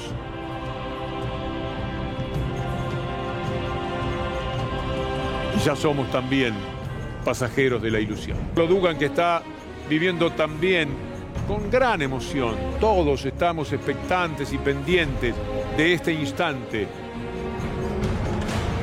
Es linda la ilusión, es necesaria la esperanza, es bueno. Siento una devaluación emocional sin paritarias, el amor no me va a alcanzar. Colectivicemos el afecto, que esto no recaiga solo en vos y yo. No hablo de flexibilizar, no más precarización. Quiero libertad y autonomía, que vamos para todos, no son una utopía. Solo quiero que seas mío, ni amo ni Dios ni patrón. Y si un día llego a desearlo, haceme paro, tiquete y movilización. Solo quiero un amor planero, un amor planero. Si quieres saber cuál es el plan, un amor que no quiera propiedad.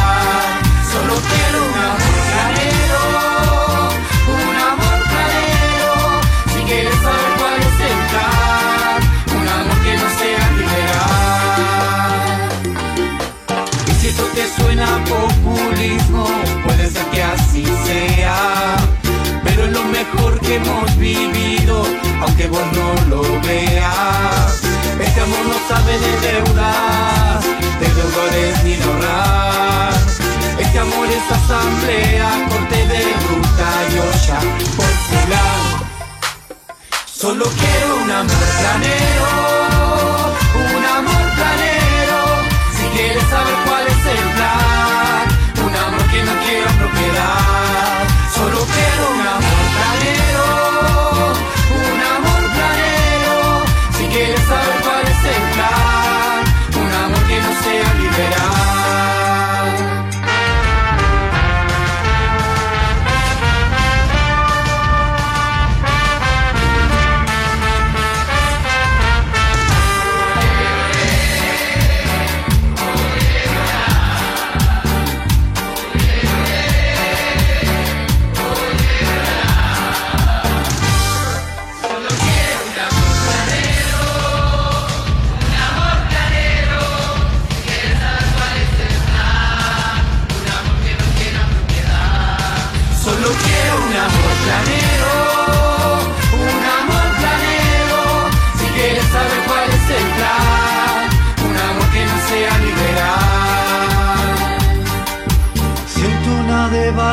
emocional sin paritarias, el amor no me va a alcanzar.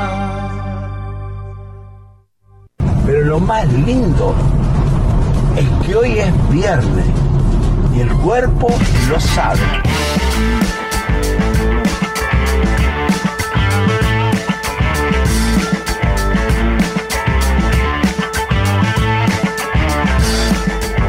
12 minutos para las 8 de la noche, 12 minutos para que uno esté habilitado moralmente a abrirse la primera cerveza del fin de semana. Eh, pero nosotros siempre La hemos sido unos inmorales. ¿no? Y chicos, ¿ustedes no se abren una cerveza los días de semana o yo estoy muy mal? Yo los miércoles, cuando veo las series de Marvel en Disney, y los viernes, nada más. Eh, Yo ayer comprendía. Yo, yo mejor A mí no me gusta hablar de ofertas. Ahí Ayer vamos, había ofertas. Paren, paren, paren, para. En este momento está hablando Lula en la plaza. Está todo bien, la patria grande volvió con todo, pero si usted quiere precio, calidad y oferta, Agustina González. La Lita de Lázaro y el conurbano. Pibita humilde de barrio picante. No, a mí me gusta, che, hablar de ofertas. Dale, dale, dale. Fuera de joda, no. Eh, ayer en día había 69p Lamstel. A mí no me vengan acá con que quieren birra de chetos, esto y que el no, otro. no, no, Yo acá te. 69 pesos la Amstel. 69 pesos. Me traje solo la lata. Sí, sí, sí, es muy, muy la barato. info que importa, chicos. Yo tengo que decir Yo, que. yo estuve, eh, yo estuve barajando en eso de precios. El otro día fui a Chascomús en tren. Estuve barajando por unos carteles que había en la ruta mudarme a vivir a Doncelar. Qué lindo nombre. Eh, no, Hermoso. no, pero o sea, un lugar donde había carteles de 2 kilos de milanesa de pollo por 420 Oh. pesos. Eh, yo de, che, me tengo que venir a vivir acá, joder. Sí, sí, sí, qué lindo. O sea- y que debe ser medio pollo con hueso y todo marinado y arriba, ¿eh? Claro, sí, sí, o sea, tiene una pinta. Bueno, pero va, chicos. Sí, re va, re va. Andás a ver de lo que le hacen acá y Yo te lo cobran a 600 tildar mangos de el, kilo. Del suavecito, sí, lo soy. Eh, yo tomo nada más que cerveza negra. Con la marca del municipio vecino. Es la única, porque todas las demás me parecen una mierda, pero bueno. Pero he pro... Sí, perdón, perdón. Pero la, de, la, de, la, del, la del supermercado, jornadita, eh, hasta que no ponga un mango no lo vamos a nombrar, vamos a decirle jornadita, está buenísima, ¿eh? A mí Sí, está- me va, o sea, bien. capaz que me das líquido de freno con burbuja y fría y la tomo también, pero bueno, no tengo paladar. Yo ya no, porque yo ya no soy adolescente. En mi adolescencia sí hacía ese tipo de cosas, tomar. Pero va, Pero- ¿eh? Va, va, va. No, no, va, sí, va. Yo igual ya todo estoy para, para gustos de señor mayor, que es lo que soy. Este, un refinar. claro, un whiskycito. Yo a mí todavía me aguanta. un- Unos años más yo creo que me, me aguanta. A todo esto el mayor del estudio soy yo. Eh, de- depende. Depende. Por usos y costumbres creo que el mayor soy yo. Sí. Eh, biológicamente sí, usted es el mayor. Eh, pero ta, o sea, vamos, vamos arriba. Sal. No, claro, yo soy un, de- este, una de- un, Un una- un anciano de 85 años atrapado en el adonicio cuerpo de un uruguayo de 37. Con las articulaciones de un anciano de 85 años, porque eh, niños, si les dicen que el deporte es salud, están mintiendo. No, no lo es. Vamos, vamos, vamos, sigamos, sigamos, volvamos, volvamos. Más ofertas, más ofertas, más recorrida. Eh, no, solo fui a día 3x2 en atún. Sí, Sí, yo igual Pero estaba carito, era medio engaña pichanga igual, ¿eh? Lo mito No, o yo es que igual agüita. estoy en contra de que se le diga atún a eso, ¿eh? Lomito. Ah, lo mito. Ah, lo bueno, mito, si bueno. es lo mito, ya. No, no, yo el desmenuzado, no sé. Claro. Una vez le compré desmenuzado a mis gatos, no lo comieron. No, no, es que son. Los gatos no comen el atún. Yo probé con los míos tampoco. No, no comen porquerías mis gatos. Una vez le compré una marca así muy berreta a mi gato. 80% soja, Estuvo dos 20. días sin comer el chabón. Me miraba y no, no, no iba a comer eso. Yo decía, este chico, este gato tiene problemas de niño bien y acá estamos a fin de mes. Pero bueno, después le compré la comida que, que se merecía, pobre. Ahora, el, ahora el gato, los gatos y yo compartimos el balanceado con, con caldo. Y va que es una maravilla, ¿eh? Nunca le entraron al balanceado al ver qué carajo es lo que come el, el gato. sobrecito ahí para mandarle un poco de. No jodan, si comen esas papitas, esos crunchies, es esa, ¿cómo se llaman esas mierdas con cheddar ahora que están Ah, vendiendo? Yo también soy anti-cheddar, anti-papa cheddar. Paren, paren, la popular que es- ya la denunciaron en la, durante la marcha del orgullo y ahora la están denunciando en la movilización. Hay puestos en la plaza que están vendiendo chori con cheddar. Ay, no. La patada de- no quiere que le patee el hígado y es gratis. Yo voy y le entro. Chicos, el chori. ¿Con chimi o con Merecemos- criolla? merecemos la extinción, ¿eh? Yo creo que ya hemos llegado al El momento en el cual tiene que venir ese meteorito. Lo paramos de pecho, no hay drama, pero ya está. O sea, ya- yo- eh, los, los dinosaurios deben haber hecho algo muy parecido y, Y sí, por eso se terminó todo. O sea, fue, bien. Si existe una El- divinidad, que por supuesto, si es un dios, debe ser hijo de puta, este, ya debería estar tratando de que venga ese meteorito. Malo, malo. Eh, ¿Chori con chimi o con.? O con criolla. No pueden elegir las Perdón, dos. perdón, perdón. ¿Cuál es la diferencia? Retírate de este estudio. Yo al chori le entro solo. Yo le- retirate- yo le entro- yo retirate- solo. retirate ¿Al de este solo? Sí, solo. No, Ahora me dice que le pone de- mayonesa. No, no, no le pongo nada. Retírate de este estudio. Bueno, perdón. O sea, ¿Cuál es el te, chimi? te puedo. Yo, yo- o sea, el chori para mí va con chimi. Bien. De todas maneras, puedo respetar a alguien que me dice que va con criolla. Lo que no puedo respetar es que alguien me que me diga cuál es la diferencia. Pero son No. las salsitas. Si yo las salsitas no le pongo y le veo con el verdecito ahí flotando. Y, Bueno, este ha sido el primer y último programa de última vuelta. Eh, diferencias creativas a la interna del programa han generado el fracaso Pero ¿Cuál de es este la proyecto. diferencia la composición química? Y uno tiene morrón, tomate, cebolla y el otro Claro. tiene otros condimentos. Ah. Uno es la verdurita cortada chiquitita con vinagre, Claro. aceite, a sal. Claro, o sea, es básicamente, o sea, es básicamente, o sea, Es la criolla es básicamente, la, la criolla, claro, la, la criolla es básicamente una ensaladita que vos la Pero dejaste pare, pare, reposar, pare, porque que vos la dejaste para, para, déjame explicarte, es una ensaladita que vos la dejaste reposar durante un par de días para que los sabores se concentren y queden un poco más ácidos y un poco más fuertes. Pero muy parecido al chucrut. No, No. Porque yo en la gestión anterior. dale. En la gestión Pero, anterior estaba. Querido, con- andate a Recoleta, estás acá en Banfield. Bueno, está bien que estamos en una zona media careta, pero. No, pero en la gestión anterior yo estaba con una austríaca, pero bueno. No, No, en serio, en serio, de familia austríaca. Sí, Te- mi vida pasada. te hizo mal, te hizo mal, Palermo te hizo, Palermo lo hizo mal. O sea, No me- no me lo que- que tiene- Empanada en frasco le falta. Claro, o sea, o sea, eh, eh, yo doy fe que se fue siendo un pibe de barrio y bueno, volvió esto. Volvió a esto. Pero me, si me dijeron. Como decía, Bueno, la movilidad social criolla es eso, ascendente. la- bueno. Pone. Ponele, ponele. Por, por un lado Con es, Urbanera es es el que fue y volvió, eh. El chimi es una suerte de, de mix de condimentos marinados. No hay una fórmula Pero me- estándar, no hay, no hay un, un estándar de producción. Eh, digamos, el chimi es siempre de autor, cada voy uno corriendo, tiene voy su corriendo chimi. la silla porque me la van a, me la van a poner en la nuca. Pero básicamente Cuando tiene- voy a comprar el chori y, y dice chori o dice chori con, con finas hierbas, voy con el de chori con fina hierba porque si le meto mucha cosa le pierdo la, la fina hierba.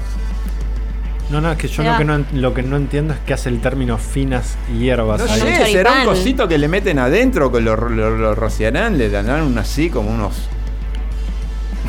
unos, unos salvite al, al, al menjunje. En- yo en este momento Todos sabemos Imagino- que el chori se prepara Yo como la en pizzería, este- como hizo saborido con las pizzerías los hijos de puta. Yo en este momento trato de imaginar la cara que pondría eh, el vecino de mi viejo, don Mateo. Mi viejo vive en una chacra no, no de la Mercedes. de cómo hacían chorizo. No, que es, no. este, es un señor que tiene eh, producción de chanchos y hace chorizos caseros de chancho. Imagínate ir a decirle a ese aguerrido señor del interior uruguayo. No, yo allá en Buenos Aires como chorizo a las finas hierbas. Me tira dos tres pastitos. Yo creo que le, le decís eso y tenés que salir corriendo porque son tipo, son gente que maneja armas de Sí, fuego, ¿no? O sea, pero. Por Dios. Pero bueno, pero. Bueno, ya sabemos que, que no se puede hablar Comportate, de... Javier, no te podemos sacar a pasear. Yo en la, en la marcha de este año fue la primera vez que me comí un chori en la plaza. Y después estuvo tres días No. muerto del estómago. Porque, viste, son de los que no se la bancan. No, yo, me, no. yo me como un pancho en Pompeya y estoy estrellita, estrellita. O sea... Pero bueno, Estación. eh, Estación Moreno. Hay Sí. unos panchos ahí. El Sarmiento es, el, el Sarmiento es pródigo en embutidos. yo soy muy del roca, chicos. Eh, Está, pero No, hay, que, no. hay, que hay que reconocer. Ahí sí hay, que hacer una recorrida del Esta- conurbano. Estación Moreno de- del Sarmiento. hay un puestito ahí sobre una de las puntas, no es que está en el medio, es una, sobre una de las puntas. Desafío 2022 con Excelente, Urbania. excelente. Eh, sacar a Califano por esta Excelente Pancho con lluvia de papas. Y eh, ir degustando el tour gastronómico. En la Me encantaría. Desterrada. En la Hablaba, es otro kiosco eso. En- Bueno, bueno, en- chicos. en Conurbania. Veníamos bien, veníamos bien. Pero pasaron plaza. cosas. Pasaron Se me mezclaron los kioscos. perdón. 19 horas 59 minutos en eh, el conurbano bonaerense y este programa llamado Última Vuelta llega a su fin. eh, últimas palabras, Agustino González. Beban poco. No, beban mucho. Se la tienen que dar en la pera. Eh, yo el domingo tengo el recital de los fundamentalistas del aire acondicionado, así que nada, voy a empezar la semanita un poco ahí para atrás. Eh, pero bueno, Movilera exclusiva. ahí, tomando un fernecito. Una última reflexión de Javier Califano. Soy un suavecito. Eh, defiendan, no, en serio, defiendan la democracia y nada, que es lo más lindo que nos pasó y bueno, ahí es momento de defenderla. Señoras y señores, mi nombre es César Gramajo. Esto ha sido Última Vuelta. Seguimos con la programación de Conurbania aquí desde eh, el hermoso pueblo de Banfield, ¿no? La hermosa ciudad de Banfield eh, para todo el conurbano bonaerense. Esto ha sido un- todo. Ha sido un placer. Un programa accidentado. Se me acaba, creo, de romper el micrófono. No. Pero todos, todos, pincha, todos paga. los primeros programas son un caos. Espero que este caos les haya gustado. Nos vemos el viernes que viene. ¿Vive Jesús en Transradio escondido por sus propios habitantes o pegó un departamentito en Lomitas? Con Urbania, en la edad de los por qué. Creemos fundamentar la articulación.